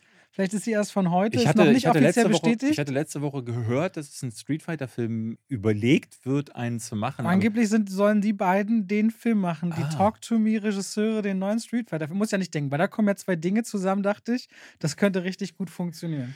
Ja, wobei, das. Du siehst schon, ich lese internationale Quellen jetzt wieder richtig viel. Ich habe mich noch nie so gut informiert gefühlt in der Ja, Podcast-Folge. gut, gut. Ich hatte letzte Woche aber auch so, vieles stempel ich mittlerweile als, ja, brauche ich nicht weiter hinhören, ab, äh, wie zum Beispiel, ähm, dass es einen neuen Alien-Film geben sollte. Und dann stelle ich äh, fest, Fede Alvarez, der ja das großartige Remake zu, zu. Dings gemacht hat, Daniel und Michael Philippou, die Macher von Talk to Me. Ja, äh, die machen den neuen Street Fighter-Film. Jetzt kommt der Street Fighter 6 raus. Ich habe neulich am, am Wochenende schon ein bisschen äh, gezockt, aber das nur nebenbei. Auf welchen Konsolen läuft ein Street Fighter? Ist alles oder Ah, ist er alles. wo exklusiv? Ja, Ja, alles. okay. Äh, jedenfalls, ich fand das sehr, äh, also ich, ich war hab mich völlig verwirrt, so, weil mir, mir mehrere Leute geschrieben haben, so ja, Fede Alvarez ist wohl schon seit längerem Gespräch, aber Mann, weißt du, wie oft ein neuer Alien-Film angekündigt wurde? Neil Blomkamp sollte einen machen. Ridley Scott hatte wohl nochmal darüber gesprochen. Es soll ja auch diese Serie noch geben von Noah Hawley, der ja auch dieses Legion unter anderem gemacht hat. Ist auch seit vier Jahren, glaube ich, in Gesprächen. Deswegen, ich glaube nicht mehr so viel. Und das war jetzt bei, wenn da so News reinkommen, wie, wie äh, Street Fighter kommt ein neuer Film, zum Beispiel The Last Airbender. Hast du das mitbekommen? Äh, Avatar, diese Ja, ja, Serie, ja, Herr ja. der Elemente, ähm, wurde jetzt angekündigt, dass die Originalmacher der TV-Serie wollen jetzt äh, ein großes Filmuniversum aufbauen davon, nachdem Shyamalan damals das ja in Grund und Boden getreten hat. Und Anscheinend ist es einfach rentabel und die Plattformen brauchen am Ende Content. Und ich meine, jetzt so um Alien war sicherlich so lange Ruhe, weil der ganze Deal mit Disney und Fox, das hat ja zwei, drei Jahre nach sich gezogen, wo es keine Ja. Planungssicherheit gab. Also guck dir Deadpool an, wie lange das in der Schwebe war. naja. Und wenn die erstmal loslegen, glaube ich denen schon, dass da ziemlich viel kommt, weil die müssen das Geld ja auch wieder rausverdienen, was sie da ausgegeben haben mal für Fox. Ich glaube, bei Paramount können wir relativ schnell durchgehen, weil es Äh. wurde eine Menge gezeigt, aber jetzt nichts, was. A Quiet Place, habe ich ja schon gesagt. Ne? Da Mhm. kommt der John Krasinski wird selbst den dritten Teil anscheinend inszenieren. Und es gab von äh, dem ersten Teil mit Lupita Nyong'o spielt am ersten Tag, nachdem äh, die Außerirdischen quasi auf die Erde treffen, in New York City. Und soll wohl auch relativ groß sein. Also, was ich gelesen habe, ist, dass diese Zeiten vorbei sind, wo sie durch stille Wälder schleichen und nichts sagen dürfen, sondern das ist hier wohl full-on Alien-Invasion. Weil es der erste Tag ist. Effekten. Keiner weiß ja, dass es um die Lautstärke geht. Ja. Aber erinnert natürlich ein bisschen an Cloverfield, wenn man so hört, New York, Mhm. außerirdischen Invasion. Bin ich sehr gespannt. Krasinski hat noch über If geredet, seinen ersten Familienfilm, den er irgendwie macht. ja, um so einen ausgedachten Freund. Nenn nicht ausgedachten Freund. Was wäre, wenn, also wir haben als Kind manchmal alle so ausgedachte Begleiter, Freunde, aber dann werden wir irgendwann erwachsen und lassen die hinter uns. Ja. Ne? Was ist, wenn ein Mensch die alle sehen könnte und mit denen zusammen was erlebt? Ah ja. Das okay. ist, glaube ich, die Idee dahinter. Ah ja, okay. Ja. Äh, dann haben sie Mission Impossible natürlich gezeigt, soll krass aussehen. Der Äh, Transformers-Trailer, der ausgerollt worden ist. Äh, neue. ja, wobei, was ich gar nicht wusste, was auch angekündigt wurde neben Avatar neu, ist, dass es äh, Transformers One, ein animierter Film, wird es Mhm. auch geben. Und das ist damit der erste Animated Movie seit damals, äh, als in den 80ern dieser Film zur Zeichentrickserie passiert ist, wo Optimus Prime gestorben ist. Ganz große Leute, äh, ganz viele große Schauspieler. Ja, aber da, das, das. ist auch wieder so, ne? Paramount hat jetzt Paramount Plus im Hintergrund. Sie machen Paw Patrol, war ein großer Erfolg. Ich meine, jetzt für uns beide nicht spannend, aber für alle Mütter und Väter, die hier zuhören, wahrscheinlich wichtig zu Ja. wissen, da kommt ein Paw Patrol-Film. Und ein neuer Ninja Turtles-Film. Seth Rogen steckt mittendrin. Genau. Äh, Der sieht echt super aus. Also der soll wohl sehr lustig sein. Es hat diesen. Spider-Verse-Look. Wie heißt der irgendwie? irgendwas- Mutant Mayhem, glaube Mutant ich. Mayhem, ja. SpongeBob, neuer Film. Die Schlümpfe, glaube ich, auch mit Rihanna. Rihanna ist, wird Schlumpfine sprechen ja, im Original. genau. Ja. Ja, ja. So eine ganze Menge an Ihr seht schon, Animations- ja, es sind nur drei Studios von dieser Com CinemaCon. Das ist wahnsinnig viel, was da reinprasselt. Auf jeden Fall. Ja, das im Grunde ist, ich, und ich weiß, ich glaube, Street Fighter ist auch Paramount. Oh, das weiß ich echt. Deswegen habe ich das zwischendurch. Ja? Und alles, was wir, also Killers of the Flower Moon, der neue Martin Scorsese-Film, der mhm. über 200 Millionen gekostet hat und hat deswegen kein Studio gefunden, die das Budget stemmen, hat sich ja Apple dann einverleibt und die haben mit Paramount sich zusammengeschlossen, damit der ins Kino kommt. Der geht drei Stunden 19, glaube oh ich, also ein richtiges Brett. Ja, ja. Und Scorsese hat auch auf der CinemaCon wohl die längsten und größten Standing Ovations und Applaus bekommen von allen Gästen, die dort waren. Das sind ja alle Hochkaräter dabei. Und, Na, du warst nicht da. Dann äh, und Leonardo DiCaprio war dann Überraschungsgast und hat mit ihm auf der Bühne dann noch so quasi so QA gemacht. Bei Disney ähm, habe ich jetzt mehrfach in Reactions gesehen und auch gelesen bei einigen Journalisten, dass äh, Indiana Jones 5 wohl äh, lange Szenen gezeigt wurden. Ähm, vor allen Dingen eine, das ist diese Verfolgungsjagd, die man schon auf diesem, ich glaube, arabischen Markt oder so sind sie da, sieht. Und da habe ich viel gehört, dass die Effekte wohl grauenerregend sein sollen. Also okay. das soll wohl richtig mies sein. Aber insgesamt ist so dieses Gefühl, was von der Leinwand wohl zurückkommt, mit Harrison Ford in dieser alten Rolle. Auch Phoebe Waller-Bridge macht sich wohl sehr gut. Also insgesamt sagen die Leute, ist trotzdem gut, ist trotzdem Indie-Feeling und ich muss sagen, bei Blockbustern und Kinobesitzer muss man ein bisschen aufpassen. Ja. Da wollen sie, da riechen sie das Geld. Also da, wo wo Marvel-Fans schnell manipulierbar ja. sind, von wegen, ah, sind, habe ich dann manchmal das Gefühl, sind Kinobesitzer, wenn es schon so nach Popcorn in der Luft riecht bei Filmen, sehr ja, wohlwollend. Ja. Und vor allem ja. Königreich des Kristallschädels. Wenn man mir da diese äh, Sequenz gezeigt hätte im Urwald, ähm, jetzt mal davon mal abgesehen, dass das furchtbare Effekte gewesen sind, die, die es da gab, wo ihr Shia LeBeouf so über diese Lianen hinweg sich hangelt und diese CGI-Äffchen an ihm rumkraxeln dann wäre ich auch rausgekommen und hätte gesagt, so, boah, ja, voll das Indie-Feeling. Aber dann fehlt ja noch ganz viel vom Film, der leider nicht funktioniert hat. Ich bin sehr skeptisch bei Indie, Indie 5, muss ich sagen. Okay. Ariel die Meerjungfrau wurde gezeigt. Da müssen wir, glaube ich, nicht groß drüber Melissa reden. McCarthy außer hat auch eine Song-Performance, glaube ich, sogar live. Ja, ich weiß nicht, ob live. Weiß ich ehrlich gesagt. Auf der CinemaCon oder aus dem Film haben sie es gezeigt, wie sie als Ursula der, singt. Der soll so, ähm, und das ist mir eine Sache, die, da müssen wir mal, glaube ich, generell drüber sprechen. Ähm, bei Peter Pan und Wendy, wo wir nachher noch drüber sprechen, ist mir auch wieder aufgefallen. Der Trailer ist so düster und diese Realverfilmungen, die sehen alles so unmagisch aus im direkten Vergleich. Also, wenn du die Szenen aus Ariel die Meerjungfrau dagegen hältst, und dann das, das passt so überhaupt nicht zusammen. Ich weiß, sie gehen so für Realismus und ähm, Stylization. Aber so dieses Magische, wo man sich als märchenhaft ja. als Kind drin verguckt. Es überhaupt also, nicht. Als würde man Familienfilme gefühlt erst ab 12 oder 14 ja. ansetzen. Fühlt und ich, also eine Unterwasserwelt kann auch so aussehen wie, und da ist für mich das Paradebeispiel, findet Nemo zum Beispiel, wo es ja eine große Vielfalt gibt. Nun haben wir natürlich nur den Trailer gesehen, aber auf der CinemaCon haben sich da gefühlt meine Befürchtungen so ein bisschen bewahrheitet ähm, weil die Leute, die mehr gesehen haben, jetzt das was ähnliches sagen. Da, Aber da ist es halt so, dass Paramount inzwischen, ich meine, das war so ein Studio, was es sehr schwer hatte lange Zeit, diesen Kindermarkt, der ja gigantisch ist, mhm. krass dominiert. Mit Paw Patrol, mit äh, SpongeBob und ich glaube, South Park ist auch bei denen. Also, die haben auf jeden Fall ein paar richtig große Marken mit Nickelodeon und Co., was dieses ganze Kindersegment ja. bedient. Das ist nicht mehr so nur noch in Disney-Hand. Elemental Freue ich mich sehr drauf. Ja, Haben sie einiges gezeigt. Beide Trailer. Ich finde den ersten Trailer fantastisch. Ja. Den zweiten immer noch sehr gut. Ich glaube, das wird ein richtiger Pixar-Knaller Elemental. Genau, die Leute, die, die die ersten 20 Minuten wurden gezeigt und die Leute sagen so, das erinnert äh, an das, was zuletzt so Inside Out gemacht hat. Also alles steht Kopf. Äh, genau, und die Filme davor, also diese frühe Garde oder nicht, nicht mal frühe, aber an das alte Pixar soll das wieder erinnern und nicht das, was Lightyear jetzt und ein paar andere Filme haben so ein bisschen schlechten Geschmack hervorgerufen und das ist hier wieder einer ihrer Top-Filme. Haunted House ist ja wieder eine von diesen Disneyland-Attraktionen, mhm. wie Fluch der Karibik. Meine Lieblingsattraktion, warst du mal zum Beispiel im Disneyland nee, Paris? Nee, ich war noch nie in einem ah, Disneyland. Ah, okay. Und wir, ich war wir waren erst vor zwei Jahren wieder da und das, da steht. Das ist doch nicht zwei Jahre her, als ihr da wart, oder? Doch, zwei Jahre. Wir doch im Podcast hier drüber geredet. Ja, zwei Jahre her. Ist jetzt ich bin mit Kali drei Jahre zusammen und vor äh, ein Jahr später sind wir nach Echt? Disneyland Ganz zu meinem am Anfang Geburtstag. bei unserem Podcast. Ja? Oh, ich dachte, das wäre letztes Jahr gewesen. Nee, und da gibt es dieses Haus, wo man dann runterfährt mit dem Fahrstuhl und dann hat man so eine Fahrt. Es ist im Grunde eine wirklich, wirklich elaborierte Geisterbahn, mehr nicht. Mhm. Und daraus machen sie jetzt so ein großes Franchise, hoffen sie, dass es draus wird. Und die Bilder lassen wohl auf sowas schließen, was wirklich an Fluch der Karibik erinnert. Und ich muss gestehen, ich hab, wir haben das ewig nicht im Kino gehabt. Es gab zwar noch diese Goosebumps-Reihe mal, mit Jack Black hatte da, glaube ich, mitgespielt. Und dieses eine Ding von Universal mit diesem Haus, das Haus mit den Uhren oder so. Ja, ja, aber genau, aber das sind so Filme, die finden dermaßen am Rande statt. Mhm. Jetzt probiert es mal wieder einer der Großen und es erinnert mich jetzt so an so Sachen wie Casper zum Beispiel, äh, damals aus den 90ern, aber äh, eigentlich fehlt so eine kinderfreundlich, aber so wieder wie ein bisschen mehr Grusel. Sowas äh, würde mich irgendwie freuen, wenn es so ein bisschen So was schaurig ohne Horror Schaurig, aber auch Abenteuer, wie bei Fluch der Karibik. Bei Fluch der Karibik muss man sagen, der erste Film war ja wirklich stark. Danach Ja. hat mich die Reihe leider verloren. Ähm, aber sowas würde ich mir wünschen und äh, das hörte man jetzt von der Vorführung. Kenneth Branagh hat noch den dritten Hercule Poirot Film Wie, vorgestellt. wie schnell der den gedreht hat, ne?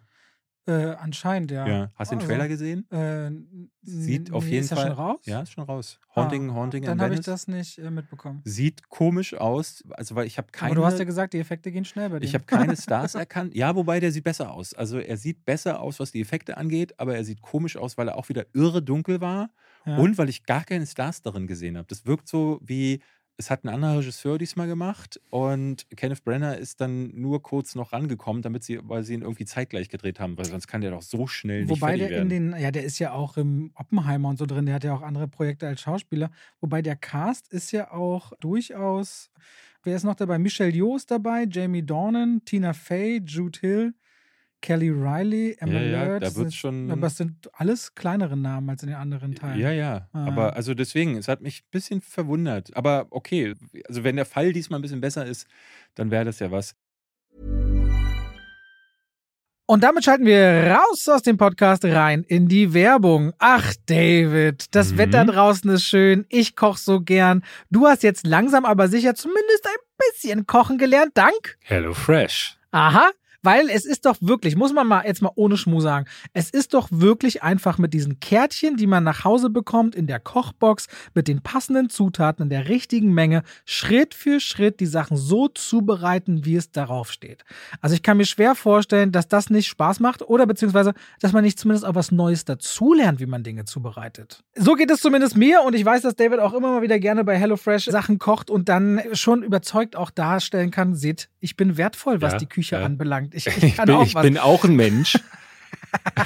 Ich finde es immer wieder schön. Also jede Woche hat man 30 Gerichte oder mehr zur Auswahl. Man kann auch noch Toppings und Desserts und verschiedenste andere Sachen bestellen und sich quasi seine Kochboxgröße für zwei bis vier Personen zwischen drei und fünf Gerichten in der Woche auswählen und dann eben auch sich überlegen, will ich vegan, will ich vegetarisch, will ich Mischköstler. Es gibt so viele Sachen, die man danach sortieren und aussuchen kann und dann bestimmt man quasi an welchem Tag, zu welcher Uhrzeit will man es geliefert bekommen. Und ich habe bestimmt schon 40, 50 Kochboxen in den letzten Jahren und es hat bei mir immer alles sehr gut funktioniert. Und wenn ihr sagt, ihr wollt HelloFresh jetzt mal ausprobieren, vielleicht mit David und mir und uns unterstützen, dann macht das doch gerne. Und dann könnt ihr den Code HF-Schwafel, also HF wie HelloFresh und Schwafel verwenden, wenn ihr euch bei HelloFresh anmeldet als Neukunde oder auch als ehemaliger Kunde.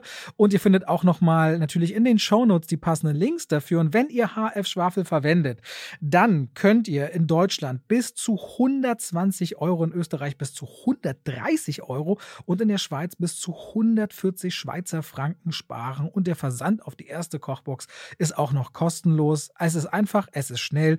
Und die Rezeptkarten, ich heb die auch immer auf. Da hat man immer Inspiration, wenn man Gäste hat und sagt, heute koche ich mal was ganz Feines.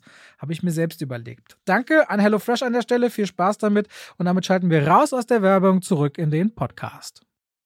Hast du von dem großen Geheimtipp der CinemaCon äh, mitbekommen, den alle irgendwie als der Film, der völlig überraschend kam, bezeichnet haben, aber den man unbedingt im Hinterkopf haben muss? Was denn? The Creator von Gareth Edwards. Das ist der Typ, der, der hatte den Godzilla-Film gemacht, also das Remake, vorher einen Film namens Monsters. The Creator. The Creator. Weißt du welches Studio? Auch Disney.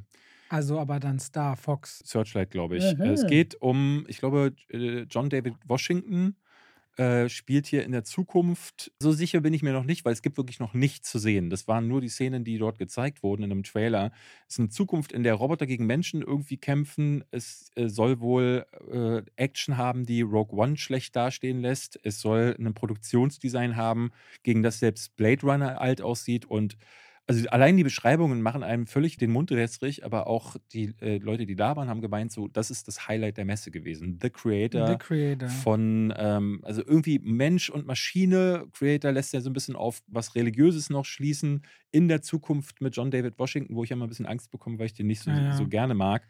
Äh, Gareth Edwards hat aber lange nichts gemacht, seit Rogue One, glaube ich nicht. Bin gespannt, was da jetzt kommt. Was noch spannend ist, ist die Abwesenheit gewesen in einem Fall von Magazine Dreams. Stimmt. Der wurde komplett ausgelassen. Eigentlich ein Film mit Award Appeal mit Jonathan Majors in der Hauptrolle, der aber am 8. Mai erst seinen Gerichtstermin hat. Dementsprechend lässt gerade alles Disney, Marvel, lassen alles so ruhen. Einige Sachen sind ja schon an, an Pressedeals und Filmen zurückgezogen worden. Magazine Dreams, wo er, glaube ich, ein Bodybuilder spielt, wird eigentlich mit einem Start im Dezember, am 8. Dezember kommt er in den USA raus, mit Award Appeal gehandelt, aber den hat man komplett außen vor gelassen bei der CinemaCon. Ja. Das ist nämlich, glaube ich, auch noch unter Disney-Flagge. Der neue Taika Waititi-Film, Next Goal Wins, ist, ich weiß nicht, ob das Universal oder ob das Disney Das ist. ist, glaube ich, Disney. Dann ist das noch was. Da Ja. gab es einen neuen Trailer, habe ich mal selbst noch gar nicht mal angeschaut. Den fand ich gut. Der hat mir gefallen. Ja. Äh, Michael Fassbender, ich hatte gehört, dass es Leute damit beschrieben haben, wie Ted Lasso, nur mit äh, Fußball irgendwo am Arsch der Welt. Michael Fassbender wird nämlich, glaube ich, versetzt oder so. Ich kann mich schon gar nicht mehr richtig erinnern, aber die Stimmung, die rüberkam, die war schön. Der kommt dann irgendwo hin, wo äh, die, die Mannschaft so schlecht spielt, dass sie in einem Match, glaube ich, 76 zu 0 verloren haben im Fußball. wo ich glaube, das, das ist ja, das ist ja pro Minute, äh, hast du da ja mindestens ein Ding bekommen. Also das sieht nach viel guter Laune aus. Ich muss sagen, die Witze im Trailer, die gezeigt wurden, haben mich nicht abgeholt. Das ist bei Taika Waititi aber immer Hit or Miss, muss ich sagen. Deswegen hoffe ich, dass die Stimmung eher so ein bisschen cooler ist. Aber Trailer mochte ich. Next Goal wins. Was hat denn äh, Universal hat ein paar Sachen im Gepäck? Vin Diesel unter anderem im Gepäck mit so einer, mit so einer richtigen Roadmap, anscheinend so ein Auftritt. Die verschiedenen Stars kamen auf die Bühne, haben über Teil 1, 3, 5, 7, Abschied von Paul Walker geredet, ehe dann Vin Diesel auf die Bühne kam. Dann auch meinte, wisst ihr was, ich soll was vom Prompter ablesen, aber scheiß drauf. Ihr seid die Soldaten in der Frontreihe. Und wurde wohl sehr bejubelt dafür. Ja, aber so er- Fremdschämen-Moment. Und er meinte auch dann so, wisst ihr, ich finde den Raum hier viel besser als die Oscars, weil die Leute bei den Oscars sind nur dort, weil ihr hier seid. ja. Also so sehr, sehr hochgestochen. Äh, auf jeden Fall Fast 10. Ich meine, über 300 Millionen hat Universal springen lassen für diesen Film. Das, der Film muss, um kein Grab zu werden, eine Milliarde Dollar machen. Ja. Ja, sonst ist das. Äh, Und das hat ja, glaube ich, selbst der letzte nicht mehr gemacht. ja, der war aber auch in der Pandemie. Der vorletzte hat es gemacht. Der letzte unter Pandemiebedingungen rausgedrückt worden. Wird man sehen. Ich, Ich glaube, er bin- kann das schaffen, aber das ist sehr, sehr viel Geld. Ich glaube nicht. Die Reihe ist auch so ein bisschen, also selbst, glaube ich, beim letzten ist angekommen, jo, ist jetzt beim zehnten Mal, ist der Witz aber auch schon ausgelöffelt. also ich finde zum Hast du Beispiel. mitbekommen, wie sie den elften nennen wollen? Wie denn? Was würdest du denn vermuten? Der heißt ja jetzt Fast X, was ja auch wieder so, die machen ja, was sie wollen mit dem Namen. Aber was würdest du sagen? Exit. Wäre. Oh, der wäre nicht schlecht. Exit wäre auch noch interessant. Nee, es ist äh, super simpel und scheiße. Es ist Fast X Part 2.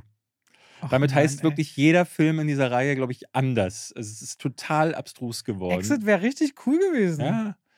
Hätte man mich mal fünf Sekunden überlegen lassen. Du in irgendwelchen Entscheiderpositionen würde die Welt besser machen. Weißt du, was ich Universal mal gepitcht habe, wenn Shrek 4 kommt, vor Ewigkeiten und fast jedem, den ich erzählt habe, musste lachen? Ich habe gesagt, sie sollen sich von Eminem Deal holen und dann haben Guess Who's Shrek? Shrek again. Komm, David, du musst schmunzeln.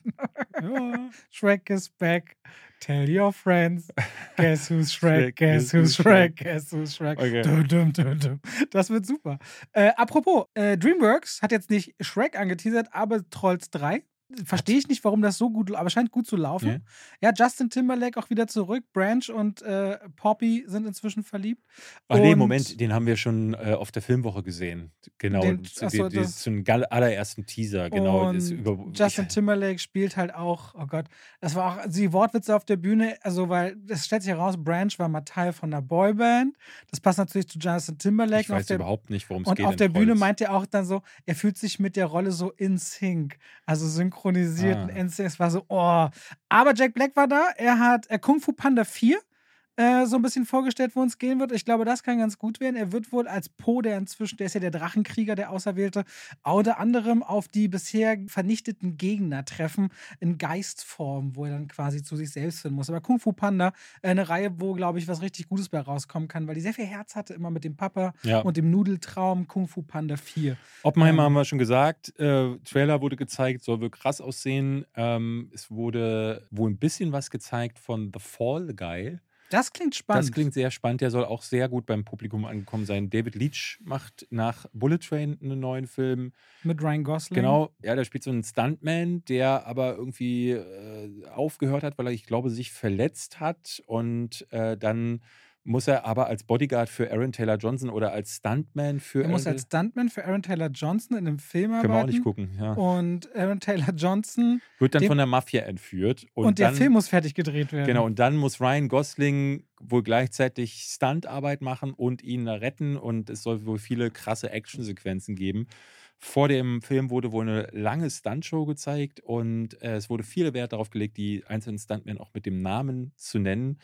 Und ich kann mir nur vorstellen, dass es wieder äh, eine gute Action wird. David Leach hat ja mit Atomic Blonde gezeigt, dass er richtig gute Hand-to-Hand-Comics zeigen kann und mit Bullet Train irgendwie gezeigt, dass er das auch mit Comedy irgendwie relativ gut vermengen kann. Deswegen, ach, da wünsche ich mir, dass das auch wieder so was Schönes wird wie Ihm Bullet ist es natürlich auch David Leach, der ja selber eine große Stuntman-Vergangenheit hat, eher Regie führen durfte, wichtig. Er weiß halt genau, wovon er da redet. Übrigens bei Universal auch hinter den Kulissen gerade eine Menge los, weil der CEO ja gefeuert wurde, glaube ich, letzte Woche und Donna Langley jetzt vielleicht kurz vor ihrer Beförderung steht zum ultimativen NBCU, also Universal-Boss. Mhm. Ja, da passiert gerade so ein bisschen was hinter den Kulissen, weil Donna Langley dann auch äh, durch das Programm, glaube ich, führte oder zumindest auf der Bühne war. Dann habe ich kurz am Anfang schon angerissen, es gibt einen Deal zu The Exorcist mit David Gordon Green und Jason Blum und Universal wohl über drei Filme, 400 Ich, ich glaube, Danny McBride ist auch wieder mit involviert, der ja auch Halloween mitgeschrieben hat. Universal hat 400 Millionen auf den Tisch gepackt für drei Exorzisten-Filme. Der erste soll wohl Exorcist Believer heißen und äh, ich habe meinen Ohren nicht trauen können.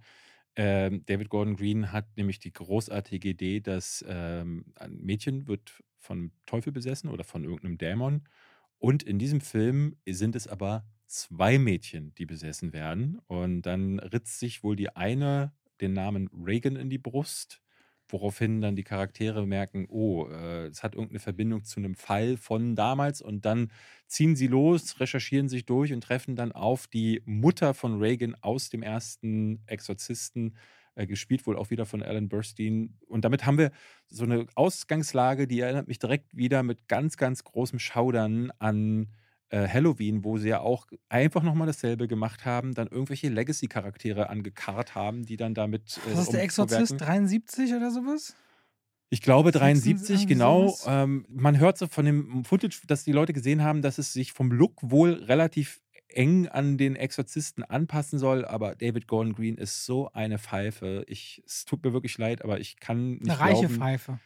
Ja, ja, ja. Jason Blum wahrscheinlich auch, äh, der das ja immer mitfinanziert und da viel Vertrauen hat, dass der Exorzist jetzt, dass die Leute das auch wollen. Wir hatten neulich erst The Pope's Exorcist, wo ich glaube ich, der ist nicht gut gestartet. Das ist äh, kein, kein Hit. Aber, aber generell ist in Deutschland auch zu beobachten, es gab jetzt dennoch schon den dritten FSK 18-Film, der mit über 100.000 Zuschauern gestartet ist. Mhm. Also es gibt schon auch einen Runner drauf. äh, John Wick 4, äh, Evil Dead Rise. Ich Und glaube, der alle erste suchen weiß ich gerade gar nicht, welcher der erste des Jahres war. Äh, Scream. Scream war Scream, FSK 18 stimmt, jetzt ja. der neue Verteil. ja, Ja. Na, jetzt, die, die Leute suchen, glaube ich, jetzt immer nach einem neuen Smile. Und ähm, was man jetzt so gehört hat, äh, das hat Universal nämlich auch gemacht. Die haben den kompletten Film The Boogeyman gezeigt. Ich weiß nicht, ob du die Trailer gesehen hast. Ist das nicht ein Fox-Film? Nee, ist Ah, ein okay. Universal-Film. The Okay. Boogeyman ähm, ist, ja, The Boogeyman. Äh, der Titel ist super generisch. Die Trailer, die ich gesehen habe, sieht super generisch. Aber der ist wohl bei Testvorführungen so gut angekommen und da erinnert er an Smile. Der war ja auch eigentlich für die Streamer gedacht. Dann haben die aber gesehen, oh, Moment, der kommt gut an und haben es ins Kino gebracht. Und Smile war ja dann eine der Erfolgsgeschichten des letzten Jahres. Und genauso versuchen sie es jetzt mit Boogeyman, der wohl super ankam, dem Publikum gezeigt wurde. Es gibt noch ein Embargo, aber was man so durchhört, ist der wohl echt einer, den man im Auge behalten sollte. Und das bei dem Titel, Ich, ich, ich weiß finde es ja nur nicht. spannend, wie teuer jetzt anscheinend Horrorfilme werden. Ne? Ich meine, das war Ja. ja immer so das, wo du mit wenig Geld. Evil Dead Rise 12 Millionen Finde ich gekostet. Ne? mega. Ey, jetzt finde Ja. ich äh, endlich nicht mehr diese billige Scheiße, sondern sie sehen halt, dass sie mit ein bisschen Investment dann auch Leute dran behalten. Äh, The Black Phone 2 wurde angekündigt. Daraus machen sie jetzt mehr. Ach Mann, das finde ich immer so ein bisschen schade. Warum denn nicht den gleichen Leuten sagen, mach doch eine ganz andere Idee Diesmal ist es vielleicht? das weiße Telefon, Robert. Ah, Oder also, zwei Telefone Aber dann klingeln. ist es ja der White Phone. Okay, das The ist ja White egal. Phone, ja. Ich glaube, damit sind wir, sind wir durch. Wir sind durch. Aber seht mal, wir haben ehrlicherweise, wir haben jetzt eine Stunde, glaube ich fast, nur über die CinemaCon Ja. geredet. Aber ich finde das gut, dass wir das mal gemacht haben, weil da ist sehr, sehr viel drin, was uns im ganzen nächsten Jahr wieder begegnen wird und auch darüber hinaus. Da sieht man auch die Wichtigkeit. Es wird keine andere Messe oder Comic-Con geben, wo so viel breit gefächert über alle Genres zusammengetragen wird, was da als nächstes kommt. Genau, und das finde ich, also es sind natürlich die ganzen Blockbuster und du bekommst dann natürlich eh von den kleinen Filmen maximal am Rande mit, aber manchmal hat man dann noch so, so wie The Creator, so eine Entdeckung, wo man sich ein Ausrufezeichen hinterpacken kann. Und bei anderen Filmen kriegt man vielleicht ein besseres Bild davon. Deswegen bin ich, ne, auch wenn ich eigentlich nicht gerne Teil von so einer Hype-Maschine sein möchte, höre ich zumindest genau hin und lasse mich gerne auch ein bisschen anstecken. Ähm, Aber vielleicht machen wir das öfter. Ich finde das eigentlich ganz gut, weil in den ersten beiden Jahren Podcast haben wir das nicht gemacht. Also Events mal begleitend durchs Jahr, weil es bietet sich zum Beispiel an, in drei Wochen, wenn wir Ende Mai die Folge aufnehmen, dass wir dann mal gucken, was alles in Cannes passiert oder passiert ist bis dahin. ja, genau. Ist eigentlich mal ganz spannend, weil dann kriegen wir alle mal vielleicht ein Gefühl zusammen, welche Festivals gehen denn gerade so. Und dann setzen wir nächstes Jahr bei den Oscars da und sagen, ah, haben wir gewusst. Und zwar letztes Jahr schon im August. Aber ich finde das mal ganz schön, weil so Mhm. sehr habe ich das noch nicht gemacht. Also wir haben noch keine Podcast-Folge gehabt, wo wir so akribisch, in Anführungszeichen akribisch, aber das mal durchgegangen sind. Ja. Und das fand ich ganz angenehm. Bleiben Na, noch äh, Filme. Wir haben das schon mal gemacht. Du erinnerst du dich nur nicht mehr dran, weil beim letzten Mal, glaube ich, in, äh, im ersten Jahr oder letztes Jahr haben wir auch über die CinemaCon gesprochen. Nur warst du damals nicht vorbereitet. Du bist diesmal selber durch die, weil du jetzt sein. mehr drin steckst, ja. ähm, hast du äh, so viel Ja, aber, beigetragen. aber selbst dann bin ich die Hälfte und dann selbst dann ist es ja, also. Naja, ja, aber oder dann, es ist vielleicht kein Monolog.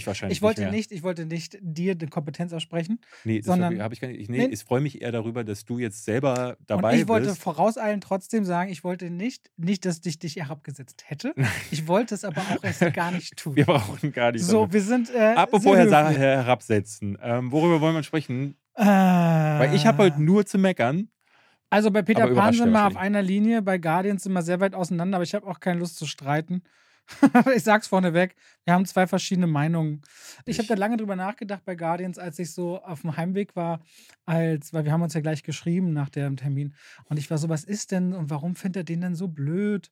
Oder so war die kleine erste Reaktion. Dann war ich so, für mich dann auch, weil ich habe da manchmal nicht Probleme. Ich denke, ich will meinen Frieden mit irgendwie mit mir und der Situation machen. Weil ich dann denke, na, ich will jetzt auch nicht da sitzen und sagen, du hast recht, ich hab recht. So sind wir ja auch nicht. Nee. Und dann dachte ich so, es ist wirklich manchmal so, also gerade bei Guardians, wo auch das Thema Tierliebe eine Rolle spielt, manche Themen, und jeder hat eine eigene Biografie und einen eigenen Hintergrund, sprechen einen manchmal so blitzschnell an und andere halt einen nicht. Und bei mir ist das Ge- so ein Film, der hat so früh bei mir die Knöpfe Ja, ja. gedrückt. Ich glaube, was, wovon man abkommen muss, ähm, und diesen Gedanken hast du manchmal noch, das merke ich dir immer wieder an. Ja. Du hast manchmal, glaube ich, dieses Gefühl, es gibt nur diese eine Weise, wie man einen Film sehen und verstehen Ich kann. weiß es, ich weiß es, ich weiß es auf jeden wahr. Fall besser. Also, also ich weiß das rational alles besser und versuche einzuordnen, warum kommt die Reaktion Ja, so, denk dann drüber nach. Und allein das jetzt aber so zu artikulieren, ist ja ein Fortschritt, Ja, ne, finde ich.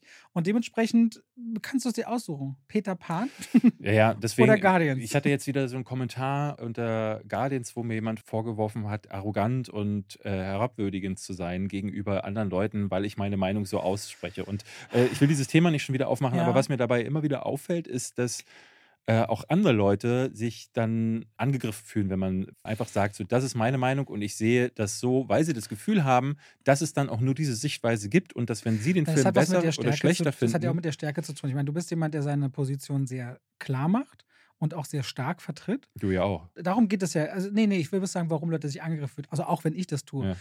Aber das, wenn man seine Position stark vertreten und untermauern kann, ist das auch wie Munition, die man abfeuert für manche Leute, die sich dann so in die Enge gedrängt fühlen, weil sie dann gar nicht wissen mehr, darf ich den Film jetzt noch gut finden oder anders finden oder was sind eigentlich Und meine das Argumente? wollte ich eigentlich nur sagen, Ja. ja, darf man, ne? weil ich saß zum Beispiel neben Sebastian von Filmstarts und mit neben Yves. Yves hatte schon vorher angekündigt, ich werde auf jeden Fall weinen, wenn das und das passiert, dann bin ich den Tränen nah. ich merkte, dass mich am Ende so einzelne Momente äh, so ein bisschen bekommen haben, aber ich war emotional für den meisten Part nicht wirklich involviert, weil ich viel zu verärgert war darüber, wie anders der Film ist als das, was James Gunn früher gemacht hat. Das ist halt noch mal mehr so wie Guardian 2, hatte ich in meiner Review auch schon gesagt. Ähm, ein, ein großes Tohuwabohu wieder aus Storyfäden, die für meinen Geschmack wieder ein bisschen arg viel sind, wo man das Gefühl hat, so ja, das mit Gomorrah muss aufgearbeitet werden. Eigentlich hat man das Gefühl, er wollte sich aber auf Rocket Raccoon konzentrieren. Dann gibt es einen neuen Bösewicht, logischerweise. Dann gibt es aber auch noch Adam Warlock. Dann muss aber auch noch dieser Abschied vorbereitet werden. Und boah, es ist wieder viel. Es ist viel. Es ist im Grunde ein, ein, so ein Chase-Movie, beziehungsweise so ein Film, wo sie die meiste Zeit so nach MacGuffin A oder B suchen und das, dann springen sie durch verschiedene Settings. Und in den Settings gibt es dann dieses typische Ding, wo Mantis und Drax die Idioten spielen, wo Star-Lord mittlerweile nur noch so ein Anspielpartner ist, um Sprüche loszulassen. Und dazwischen schreien sich die Guardians regelrecht an. Ich finde, das ist der Film, in dem sie am wenigsten als Team für mich auch wirken, weil dieses liebevolle Gebanter, was sie ausgezeichnet hat als Bande, die, ne, wo du musstest immer, ja, irgendwo darunter ist dann aber diese Liebe. Ähm, auch neulich im Videospiel, was vor zwei Jahren rauskam, da hat man das auch auf eine sehr schöne Art und Weise gemerkt. Aber in den Filmen hat sich das wahrscheinlich auch, weil die jetzt so, dann waren sie in Avengers Infinity War, in Endgame waren sie drin, in Thor Love and Thunder. Da gab es ja hinter den Kulissen dann die Geschichte, dass James Gunn regelrecht überrumpelt wurde davon, weil er meinte, so, das hat er gar nicht geplant, dass Thor in seinem Film ist. Und dann hat sich Taika Waititi erst bereit erklärt und hat gesagt, ja gut, ich kümmere mich um das Problem. Und hat ja dann auch am Anfang die Guardians kurz gezeigt und dann haben die gesagt, ja, wir fliegen jetzt aber mal weiter. Und ja, das ist halt das Problem bei diesen großen Marvel-Universen, dass du halt irgendeiner spinnt eine Story in deinen Film rein und du musst dann den Quatsch wieder auseinanderfädeln. Das hat man bei Star Wars ja auch sehr schön gesehen, als die Regisseure gewechselt haben. Ähm, und dadurch habe ich das Gefühl gehabt, dass der Film viele, viele Themen aufmacht, dass er dadurch keine Möglichkeit hat, dieses alte Gefühl von Zusammenhalt äh, wieder zu erzeugen und die Emotionen, die er mir abverlangen möchte, die passieren noch am ehesten in diesen Szenen, wo Rocket Raccoon sich an die Vergangenheit erinnert, beziehungsweise wo der Film äh, in Rückblenden stattfindet. Aber dann findet der Film halt in Rückblenden statt. Und der tatsächliche Hauptplot ist eigentlich für den meisten Teil, finde Kreatur A, um Kreatur B zu retten. Und eine richtige Plotentwicklung findet nicht statt. Und am Ende wird dann nochmal groß auf die äh, Tränendrüse gedrückt. Aber dieses tolle Gefühl von, dieser 80er-Vibe, den Guardians auch hatte, dieses frotzelige, freche, was es gab, das ist jetzt einem gegenseitigen Anschreien äh, gewichen, wo die einzelnen Charaktere dann richtig bösartig zueinander zum Teil werden. Einzelne Figuren werden aus dem Film herausgenommen. Ich fand noch am ehesten interessant, was äh, aus Gomorrah und diesem Miteinander mit Starlord gemacht werden sollte. Aber auch das darf immer nur so szenenweise passieren. Es hätte dem Film sehr geholfen, sich auf einzelne Elemente zu konzentrieren. Und dadurch wurde ich immer abgefuckter, weil ich äh, immer mehr äh, ne, meine Hoffnung schwand, dass der Film sich vielleicht nochmal retten kann. Und ja, dann habe ich dann halt äh, bekommen, dass dann ein paar kleine Frettchen sich gegenseitig in die Augen geguckt haben. Das, äh, ne, dann sollte mir das eine Träne herunterreißen. Aber mein Hauptproblem war, dass ich hätte gerne aus den richtigen, also aus für mich richtigen Gründen geweint und das ist überhaupt nicht passiert. Als dann das Ende kommt, habe ich doch das Gefühl gehabt, dass einige Charakterentwicklungen, die da passieren, sich aus dem Film überhaupt nicht ergeben. Eine ganz spezielle Figur, äh, ich, ich spoiler hier nicht, aber es gibt eine spezielle Figur, die dann am Ende eine Entscheidung trifft. Die wird ganz am Anfang durch einen Satz geforeshadowed aber er gibt sich aus der Handlung nicht. Er gibt sich nicht aus der Figurenentwicklung, sondern am Ende sagt die Figur dann, ja, mach jetzt das hier. Und da dachte ich so, ja, genau, das ist das Problem des Marvel Cinematic Universe und deswegen, ich werde diese Filme nicht mehr bekommen. Und äh, für mich ist es mindestens genauso enttäuschend, oder was heißt enttäuschend? Ne, die Leute, die dann meine Kritiken hören oder lesen, sagen dann immer, oh, Hater. Aber für mich ist es ja auch wirklich ein Schlag dann und ich bin dann traurig darüber. Und ja. vor allen Dingen bin ich nach Hause gegangen und dachte so, was haben denn jetzt die anderen da gesehen, was mir entgangen ist? Ne? Weil es ist ja nicht so, dass ich äh, nach Hause gehe und sage, ich habe jetzt mehr gesehen, sondern ich habe mehr Fehler gesehen, sondern ich bin halt der bessere Filmkritiker, sondern es ist eher so, dass ich dachte, was haben die anderen gesehen? Was ist hier Ja, das sind so Dinge, wenn ich, ich höre dir natürlich hier zu, was du sagst. Ja. Und bei vielen diesen Dingen denke ich so krass, dass du sagst, aus meiner Sicht, Sachen, wo ich das Gefühl habe, aber das war doch bei Guardians 2 jetzt auch nicht. Genau, die anders. mochte ich aber auch schon nicht mehr. Ja, oder das war auch bei, vielleicht, okay, bei Guardians 1, das war schon noch ein anderer ist ein Vibe. ganz runder Ja, ist Film ein anderer gewesen. Vibe, aber 2, das war schon auch nicht mehr so. Oder sagst du, das regelrechte Anschreien wird im Grunde ja dadurch motiviert oder sagst du, der Zusammenhalt fehlt dir? Ich zum Beispiel, am Anfang gibt es, die Guardians sind in Nowhere, ein Quartier, was sie inzwischen haben. Und es findet ein sehr unvermillter Angriff statt. Und dieser Angriff erzwingt, dass innerhalb von einer Sekunde alles auf 180 Grad gedreht wird und es muss losgegangen werden auf Dane Chase. Aber dass alle sofort um jeden Preis das tun, erzählt für mich so Zusammenhalt. Wenn uns, wenn jetzt irgendwas, weiß ich nicht, Kali oder so passiert und sagst, du musst jetzt weg, Robert, du musst mir helfen, dann würden wir sofort losrennen und alles machen, damit wir irgendwie Kali rettet, die ist entführt worden, keine Ahnung. Und wenn wir uns dazwischen drin anschreien und sagen, komm mal jetzt klar, wir müssen uns konzentrieren, und so wie wir eigentlich nie miteinander reden würden, aber es geht um eine höhere, für mich glaubhaft wichtige Sache. Und das ist für mich der Auslöser in Guardians 3. Es geht um eine Sache, die so wichtig ist und so markerschütternd für alle Mitglieder, dass der individuelle Umgang, den ich sonst kenne, völlig über Bord geworfen werden kann, weil es eine gemeinsame Aufgabe gibt. Ich glaube an dem Punkt nicht, dass sie sich daran entzwei könnten, wie wir jetzt miteinander umgängen in dieser Situation. Wenn Kali was passierte, Hauptsache, wir retten sie und danach setzen wir uns hin beim Bierchen oder was und entschuldigen uns. So reden wir nicht miteinander, aber gut, dass wir das gemacht haben und sind in unserer Freundschaft noch weiter nach oben gekommen, weil wir dieses Abenteuer zusammen erlebt haben. Und dieser Punkt am Anfang hittet bei mir so tief rein, dass es für mich komplett funktioniert, diese Reise mitzugehen. Und ich glaube, das ist schon der Scheidepunkt. Denn der Film macht in den ersten 10 bis 15 Minuten klar, ob du damit gehen wirst oder nicht. Mhm. Denke ich mal. So war es bei mir auch. Film. Ich, hab, äh, ich fand vor allen Dingen, also der Einstieg, den fand ich insbesondere schwach, weil der Einstieg in den beiden Vorgängern brillant war. Ne? Beide Filme beginnen vor allen Dingen mit einer Musikszene, die im ersten noch besser funktioniert hat und im zweiten auch noch gut genug. Und der dritte beginnt jetzt, also ich hatte mich erinnert gefühlt an dieses Holiday Special von den Guardians. Billig erzählt, billig produziert.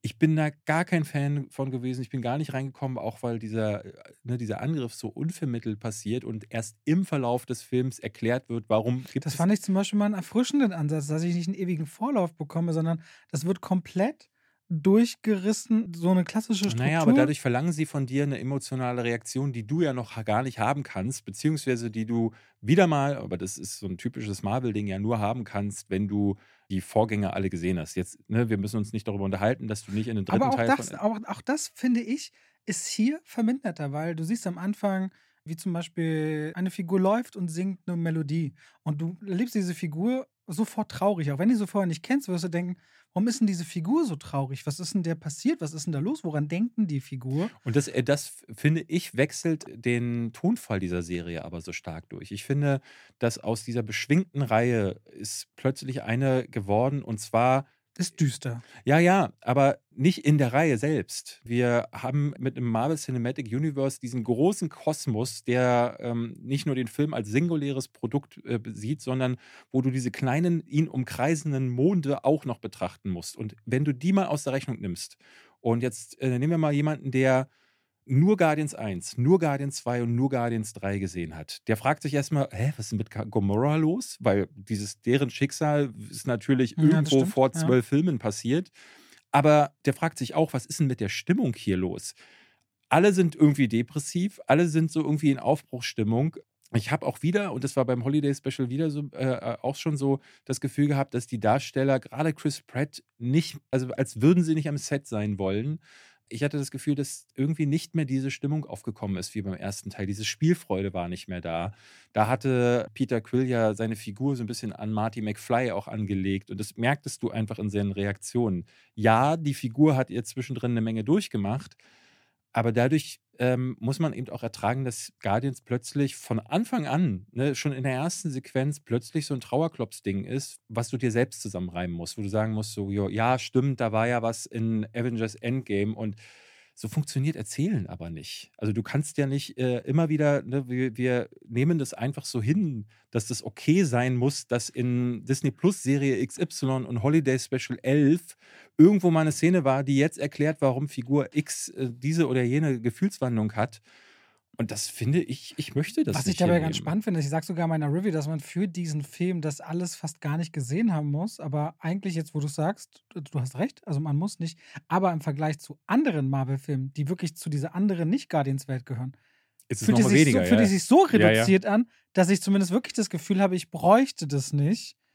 Aber ja, klar, ohne Ja. den Thanos-Blip verstehst Du verstehst, die nicht erste nichts, du Szene verstehst erklärt sich eine- gar nicht. Die erste Szene. Na du, die ganze erste Szene, ne, davon mal abgesehen, dass denen jetzt dieser Kopf gehört, was ja auch zwischendrin irgendwo anders passiert ist.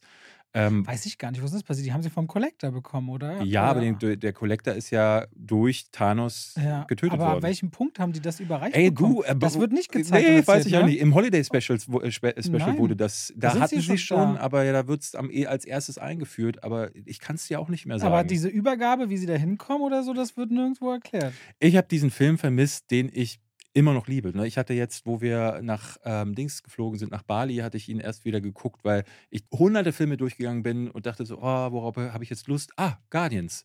Und auf Guardians habe ich irgendwie immer Lust. Und ich habe den jetzt gesehen und dachte, den wirst du sehr wahrscheinlich nie wiedersehen. Und das gilt eigentlich für jeden Marvel-Film. Und mich hat das noch am meisten enttäuscht.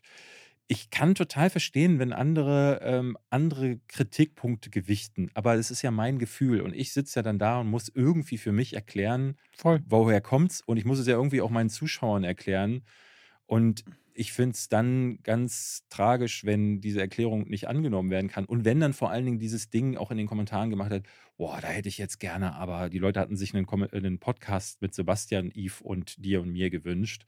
Was Ich denke, das, das- das, was- das, das, das für eine. Also ich, Also, das ist ja so eine Aufforderung wie so ein 3 gegen 1 dann bei diesem na, Film. ich habe sogar gesagt, so können wir machen, aber eher um den Leuten auch zu beweisen, dass dann nichts anderes passieren würde als das, was wir jetzt gerade auch machen. Ja. Nämlich jeder sagt seine Meinung, ich sag meine und am Ende versteht jeder, Leben warum, noch zwei. Äh, Ja.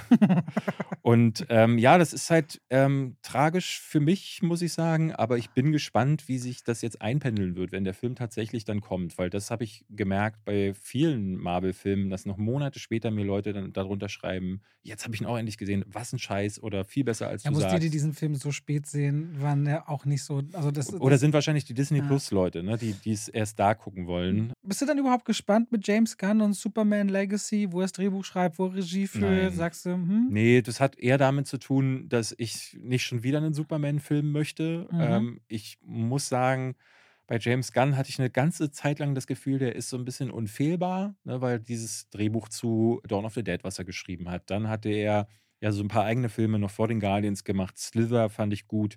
Super über so einen Everyday Man Superhelden äh, einen Film erzählt hat mit Kevin Bacon übrigens ist mega gut, ist literally super. Ähm, Guardians fand ich dann brillant.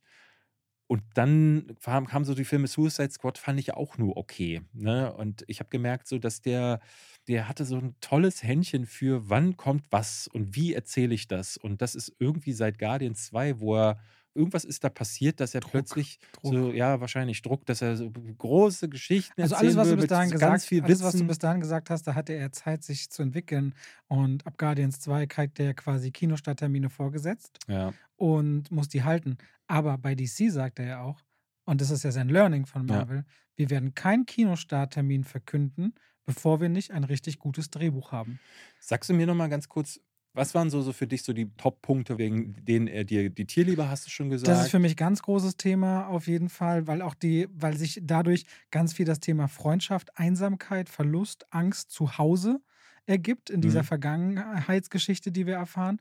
Ähm, dann, dass es für die Guardians offensichtlich um was geht. Also ich habe das Gefühl, es ging für sie um, noch nie um so viel, dass sie Mhm, tatsächlich große, stimmt. große Opfer bringen müssen. Auch der Bösewicht find, fand ich- ich. äh, äh, Der Bösewicht ist wahnsinnig einseitig, aber rigoros. ja, er Und das macht ihn inter- ja, na, der ist auch gnadenlos, ne? würde für sein Ego so weit gehen, wie er will.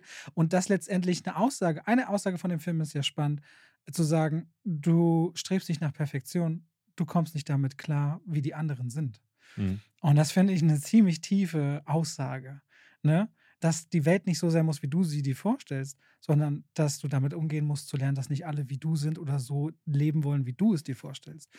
Äh, die Musik ist wieder, finde ich, ziemlich gut. Auf dem, also dieses Mixtape mochte ich wieder gerne. Ah, Das ist ein Punkt, den ich immer in der Kritik noch ausgelassen hatte. Ich fand äh, zwei Dinge bei der Musik interessant. Erstmal gibt es ja den Score Und der Score, ähm, der düdelte so vor sich hin. Ich hatte das Gefühl, die haben bei irgendeiner TV-Produktion angerufen und haben gesagt, habt ihr generische Scheiße, die wir über emotionale Szenen oder Action drüberlegen? Und dann haben die gesagt, na, wir haben doch hier noch und es ist so krass, wie speziell in den Marvel-Filmen, aber im Kino generell, die großen Themen, die du nachsingen kannst, die sind nicht mehr da. Ne? Du hast jetzt vielleicht noch das Avengers-Theme, aber äh, nenn mir mal eine äh, Filmmusik, außer vielleicht jetzt noch Black Panther, der ähm, für den ersten Teil ja auch sehr gelobt wurde, wo du sagst, so, das erkenne ich wieder. Das, Wonder Woman hat ein starkes Theme. Ähm, Du, du, du, du. Das stimmt, Das ja. ein starkes aber das Theme. ist, das ist nur das Theme und ich finde, der Rest der Filmmusik Gun ist aber stark. also, Spider-Man hat natürlich auch ein Theme. Indiana Jones wird sowas haben. Ne? Ja, gut, aber da ist dann halt auch einer der alten Schule, nämlich John Williams, wieder am, am, am Start. Aber mittlerweile Du hast mir nur gefragt, wo sind heute noch die Themes, die man wieder erkennt? Darauf antworte ich dir. Ähm, Und ich habe nur gesagt, Und dann hast du gesagt, ja, das liegt daran, das liegt daran, aber es gibt sie noch. Aber ja, das Problem mit dem Score ist ja, wenn dich der Film emotional nicht berührt, wirkt der Score auf dich immer scheiße, weil er dich ja auch noch manipulieren soll, was du gerade nicht fühlst und es ärgert einen ja regelrecht. Ist ja ganz oft, also mir fällt Musik immer dann negativ auf, wenn der Film mir auch nicht gefällt. ich glaube, mir ist es insbesondere aufgefallen, weil der Awesome Mix mir diesmal nicht gefallen hat. Was ich äh, irgendwie weird fand, war, dass James Gunn gerade im ersten Teil, aber auch noch im zweiten Teil diese Needle Drops, also diese Momente, wo dann ein Musikstück einspielt, die kommen diesmal extrem oft. Die äh, wirken relativ wahllos, hatte ich das Gefühl, weil jetzt mal abgesehen davon, dass mal ein Beastie Boys Song in einer Actionsequenz abgespielt wird, hatte ich manchmal so das Gefühl, jetzt geht es eher darum, irgendeinen 80er-Jahres-Song zu spielen. Und ich fand den Awesome Mix überhaupt nicht mehr awesome. Ich mochte den so- gerne, aber ich hätte sie mir alle hintereinander anhören. Wenn er jetzt raus ist, weiß ich nicht, ob er raus ist, aber ich dachte immer wieder, hm, das, das peppt bei mir rein. Eine Sache, die ich noch, äh, über die wir gar nicht geredet haben, ist aber eine Kleinigkeit. Ich finde, es ist eine sehr, sehr starke Kameraplansequenz drin in einem Korridor, Ja, ja, die action die wirklich Ja. äh, John Wick 4 Konkurrenz macht, ohne blutig zu sein. Oder Kingsman, dem ersten, Ah, ja. da in der Kirche, die Szene. das ist ja auch, äh, Kingsman 1 hat ja nun FSK 16 wegen der Kirche. Eine sehr starke Plansequenz ist da drin. Mit einer Kamera, die auch so ganz komisch wobbelt. Mhm. so hin und her. Also die nicht mal von A nach B, sondern ganz oft auf dem Punkt bleibt, als wenn ich mit dem Kopf schwanken würde und gar nicht Ne, richtig es wirkt, so. es wirkt ungeplant, es ist ungeplante Geplantheit, hat man so ein bisschen das, das Gefühl. ist schon, das war noch eine Sache, weil du meintest, was hat dir richtig gut gefallen. So, David, wir sind schon so lange. Komm, lass uns Peter Pan jetzt noch schnell zumachen. Der ist scheiße.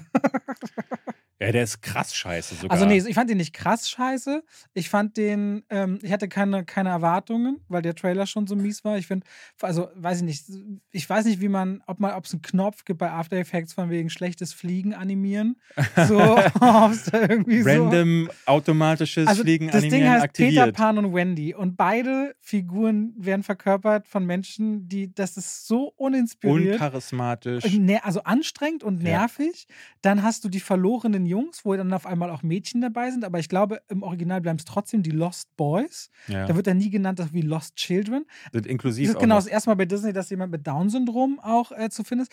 Damit habe ich gar kein Problem, dass da jetzt auch Mädchen, dass, dass sie da divers sein wollen. Das Problem ist nur, Disney macht das auf so eine Marketing-unangenehme Art, um korrekt zu sein. Sie lassen sich überhaupt nicht kreativ einfallen mit irgendeiner herzlichen Idee, warum das jetzt so ist. Das hier ist einer dieser Filme, die dann von diesen äh, Internetfleischwölfen, die sich auf alles stürzen, was auch nur annähernd nach Wokeness riecht.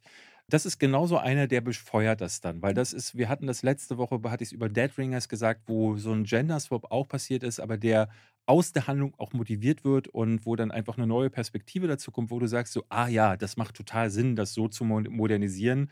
Und diese andere Perspektive fü- fügt der Erzählung noch was zu. Bei Peter Pan und Wendy hat man jetzt das Gefühl, also Wendy finde ich unterirdisch, was aber wirklich, ähm, ja, ich habe hinterher, ich, ich habe hinterher ne? erfahren, ich wusste es gar nicht. Hinterher Sieht man mir im jemand, Gesicht. es ist total, die sieht aber eigentlich ein bisschen mehr nach Paul W.S. Anderson aus. Ähm, Heißt ja auch Anderson.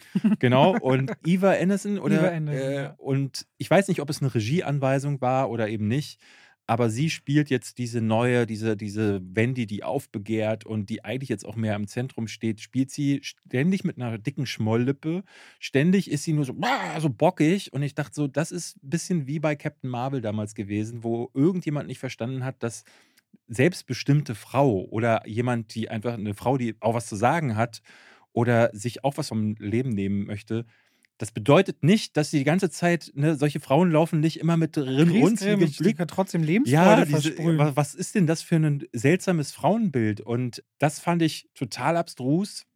Und du hast so ein bisschen das Gefühl, dass sie dann dadurch auch erzählen wollen, äh, dass Peter Pan, vielleicht ist der auch ein Arschloch, weil der äh, ja auch andere ins, in Gefahr bringt. Und die Wendy ist jetzt die, die das Ruder übernimmt dabei. Und also das tut dem Film überhaupt nicht gut. Also für mich ist das Einzige bei Peter Pan und Wendy, wenn mal, und das entweder habe ich das nie gewusst oder vergessen, der, die Backstory zu Hook. Ist die da neu? Nein, die ist neu. Die ist okay. neu. Das ist Die das braucht's Einzige, was aber es ist das Einzige, wo ich dachte, da steckt für mich ein bisschen eine Geschichte eigentlich drin.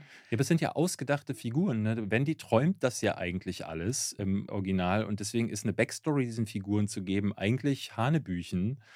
Ja, aber da dachte ich, da ist doch mal eine, warum ist denn der so geworden womit ist der nicht klargekommen im Leben? Da dachte ich, okay, da ist noch irgendwas drin, weil ich fand alles andere so und ich mochte noch die Landschaftsaufnahmen. Das war's. Das fand ich zum Beispiel, als sie, also ich ja, für meine, mich, als der gerne Landschaft sieht. als sie in London waren, dachte ich schon wieder so, ey, müssen wir den, ist der Fernseher kaputt gegangen oder so? Also das hatten wir, glaube ich, auch schon bei Dead Ringers, wo das Bild irre dunkel war. Hast in du OLED? äh, ja. Okay. Und Es ist das dunkelste Bild, was man gucken kann, OLED. Deswegen, äh, wenn du jetzt Mini-LED, LED hast, das sind hellere Bilder, Beamer sowieso. Mhm. Aber OLED und wenn du dann noch Tageslicht hast, ich weiß nicht, wie, ob du im Hintergrund dann, ob da Ja, wir, haben ja Tageslicht zwei, wir haben ja zwei Fernseher. Ich habe einen modernen, also einen der neueren Ge Ja. Generation und wir haben den aber auf Kalis Fernseher geschaut und der ist, glaube ich, tatsächlich nicht Erste so der OLEDs sind sehr dunkel. Aber also der Film ist irre dunkel, fand ich. Mhm. Also und er und wenn sie dann nach Neverland kommen, da sieht das halt ein bisschen aus wie so ein Island-Reiseführer. Ich fand die Bilder in London haben mich ein bisschen an Matrix erinnert, weil das so grün-blau stichig war. das ist doch so industrielle Revolution vom Gefühl. Sieht das so es aus? sieht Wann so dunkel das? aus. Also man, und dann kommen sie nach Neverland und es sieht dann zum Teil aus, äh, dass dieses, die Räume der Lost Boys erinnerten mich an irgendeine Set-Ecke aus The Last of Us. So mit überwuchert und Ruine, hätte auch Children of Man sein können. Und die farbliche Stimmung ist eher so ockerfarben. Das hat mich wieder an Black Hawk Down erinnert, also oder Kriegsfilm XY. Und ich dachte so, ey, wo ist denn die Fantasie in diesem Also ich weiß noch, dass ich, im, ich bin ja mit Hook groß geworden, also der Robin Williams Version. Und als sie dann an dieser langen Tafel sitzen, wo er Ja. kein Essen sehen kann und Ja. dann auf einmal mit Vorstellungskraft heißt dieses Essen da und dann gibt es diese Essensschlacht so. Und gab's doch, oder? Gab's eine Ja, ja, Essensschlacht? und das- und dann dachte ich, das, das ist so das Märchenhafte und Magische, wo ich mich als Kind verstanden habe, oh, das kann Vorstellung sein. In meiner Review heute, die ich heute gedreht habe, erzähle ich auch, wisst ihr noch, das ist wie früher im Kindergarten im Sand, wo man, ich war jetzt nicht so der äh, mit der größten Vorstellungskraft, ich hatte, konnte daraus vielleicht drei Eissorten machen. Andere hatten zehn Eissorten aus den verschiedenen Sandfarben. Äh, das ist das, was für mich Peter Pan war. So, und, Und dem- davon ist nichts. Dieser. Peter Pan und Wendy ist halt, also Wendy furchtbar. Ich finde Peter Pan komplett fehlbesetzt, muss ich sagen. Den, der hat für mich auch nicht funktioniert. Der Film ist gemacht von David Lowery. Äh, Die Bilder sehen aus, als hätte er nach The Green Knight gesagt: Boah, das Set haben wir jetzt gerade schon, lass uns mal gleich noch was mit Kindern hier drehen. Wobei das das zweite Mal ist, dass er für Disney dreht, ne? Nach Elliot der Drache. Äh, die und der soll ja schon- gar nicht Die übel wissen sein. schon beide, worauf sie sich auch einlassen, sowohl Studio als auch Regisseur als auch Zielpublikum. Ich verstehe den Film halt nicht, weil er wieder an, sich an eine Zielgruppe richtet, die nicht existiert. Die Kinder gucken lieber die Zeichentrickversion und bekommen selbst bei so Sachen wie Pan, oder dann gab es ja noch Peter Pan oder Hook, bekommen einfach den viel fantasievolleren Film. Dann wird äh, eine Backstory in eine eigentlich, das ist ja eine ganz simple Geschichte und auch deswegen funktioniert das ja mit Kindern. Plötzlich wird da, werden da so andere Thematiken wie eine Hook-Backstory reingeschoben, die es nicht braucht. Und die Darsteller sind wirklich unerträglich. Bis auf Jude Law fand ich alle Also ich, richtig schlecht. ich glaube wirklich manchmal, die gucken auf ihr Jahr. So, was- wie viele Peaks brauchen wir, um Abonnenten bei der Stange zu halten? Ja. Wann wandert welcher Kinofilm wo rein? In welchen Wochen sind wir schwach, brauchen Inhalt? Auch exklusiv für Disney Plus? Was opfern wir aus dem Kino? Das wäre ja früher ein Kinofilm geworden vor fünf Jahren. Ja, ja, wir, So, haben, wir haben was- uns auch was- gedacht, so, warum ja. ist denn das keiner gebrochen? Was opfern wir, in Anführungszeichen, geht auf die Plattform, damit die Leute abonnieren. Ich glaube, die schieben da ganz klassisch gefühlt an einem Kalender hin und her, welche Produktion muss wo rein. Und Aber mich würde interessieren, wann diese Blase platzt, weil also langsam geht Disney Plus, ehrlich gesagt, ne, also man hat das Gefühl, so der das Content muss ja nicht, muss ja nicht rentabel halt nicht. sein. Disney Plus alleine Na, sie müssen aber die Abonnenten halten. Ja, naja, Disney Plus allein muss nicht rentabel sein, wenn zum Beispiel Disney Plus wieder in irgendeinen neuen Parkbereich invest also einzahlt, um die Leute zu begeistern, dort wieder hinzugehen, um Tickets zu haben. Kommt, Das äh, genau. muss- das muss ja bei nur Disneyland einfach so ein Kriegsgebiet hinmachen und sagen, die Wendy und Peter Pan Welt aus das Black muss Hawk doch nur als. Konglomerat, also angenommen, wir beide hätten jetzt noch ein zwei wie Pech und Schwafel Merchandise Ja. Store. Also die Leute kaufen sich, lieben unsere einmal in der Saison neue Hoodies mit coolen Sprüchen. Was hat David Weirdes gesagt? Ja, aber wenn unser gesagt? Podcast zum Kotzen ist, Naja, nee, dann gehen auch die Leute aber- nicht los nee, und sagen, oh, von diesem scheiß ja, Podcast kaufe aber- ich mir jetzt eine Mütze. Ja, nee, aber, aber angenommen, es gibt trotzdem meinetwegen 5000 Hörer, die sagen, oh, das hole ich mir, ich bin Fan und kaufe ich mir. Ja. Und dann ist das für uns, weiß ich nicht, dann verkaufen wir einen Hoodie für 40 Euro und das haben wir dann, haben wir 200.000 Euro von diesen Hoodies. Und das ist massiv viel Kohle, die wir alle drei Monate reinbekommen. Dann könnten wir nur mal marketingtechnisch gedacht davon leben,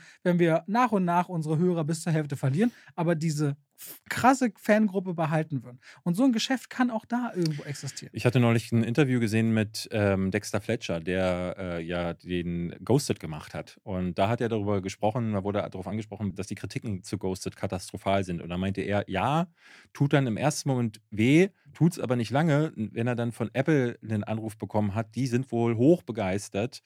Der lief bei Apple, ne? Ja. Ja. Die sind hoch begeistert. Ghosted ist äh, der erfolgreichste Film auf Apple TV Plus angeblich.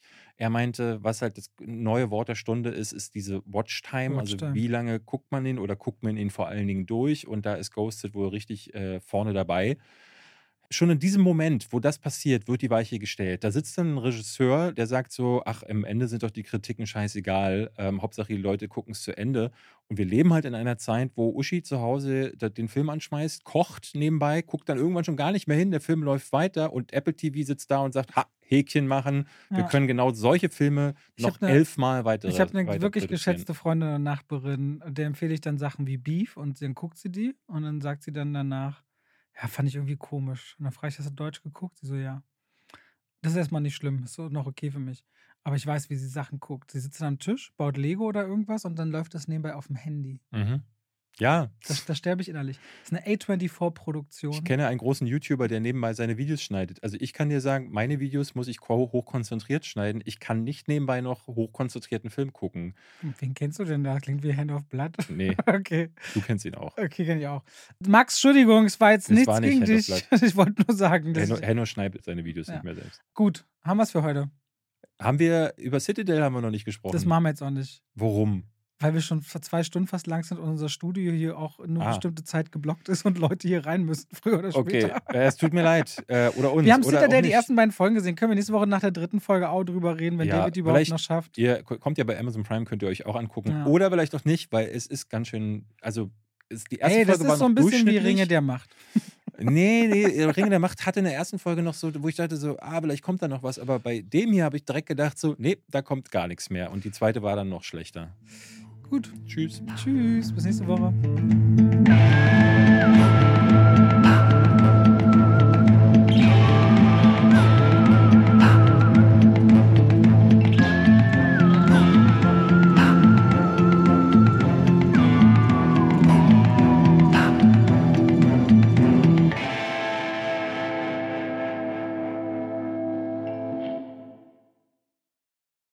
Und damit schalten wir rein in die Werbung. Ach, weißt du, was ich letztens dachte? Ich lief durchs Haus, David, und hab gesungen. Weißt du, was ich gesungen habe? David ist der beste Freund der Welt. Das mache ich morgens, aber dann, wenn langsam Mittagszeit ist und ich was kochen will aus guten Zutaten, die lange haltbar sind, Aha. dann gehe ich durchs Haus und singe Oh coro mio, oh coro mio. Mhm. Und denke immer an die Coro-Drogerie. Ja. Singen die Katzen auch mit? Die, manchmal ja, und es kommt drauf an, ob sie Ja. gerade schlafen. Wenn ihr sagt, ihr wollt haltbare Lebensmittel in großen Mengen haben, das können Nüsse sein, das können hauchdünne Apfelchips sein, das kann Reis sein, kann Pasta sein. Ich habe, auch wenn ich Salate mache, immer schön so Zuckermais aus der Dose, ob wieder Erbsen, Kichererbsen, wenn ich Hummus mache, leckere Tahini. David, es gibt so unglaublich viel bei Koro. Ich habe jetzt auch deren Teller bestellt. Die haben schöne Teller und deren Edelstahlpfannen sind richtig gut. Ich habe damit schon zubereitet. Also immer wieder was, was Neues zu entdecken. Die haben Teller und auch Schüsseln. Auf jeden Fall, schaut euch bei der Koro Drogerie gerne mal um. Da werdet ihr fündig. Richtig gute Zutaten zu einem fairen Preis, wo ihr auch immer sehen könnt, wie sich der Preis entwickelt hat über die letzten Jahre. Und wenn ihr sagt, oh, das, was der Robert da sagt, der kocht ja gerne, der wird ja keinen Scheiß erzählen, das probiere ich auch mal aus, dann könnt ihr bei der Bestellung auch noch Schwafel 5 im Bezahlvorgang verwenden. Schwafel als Wort, 5 als Ziffer und spart nochmal 5 Prozent auf den eh schon sehr fairen Preis. Danke an die Choro Drogerie. Und damit schalten wir raus aus der Werbung zurück in den Podcast.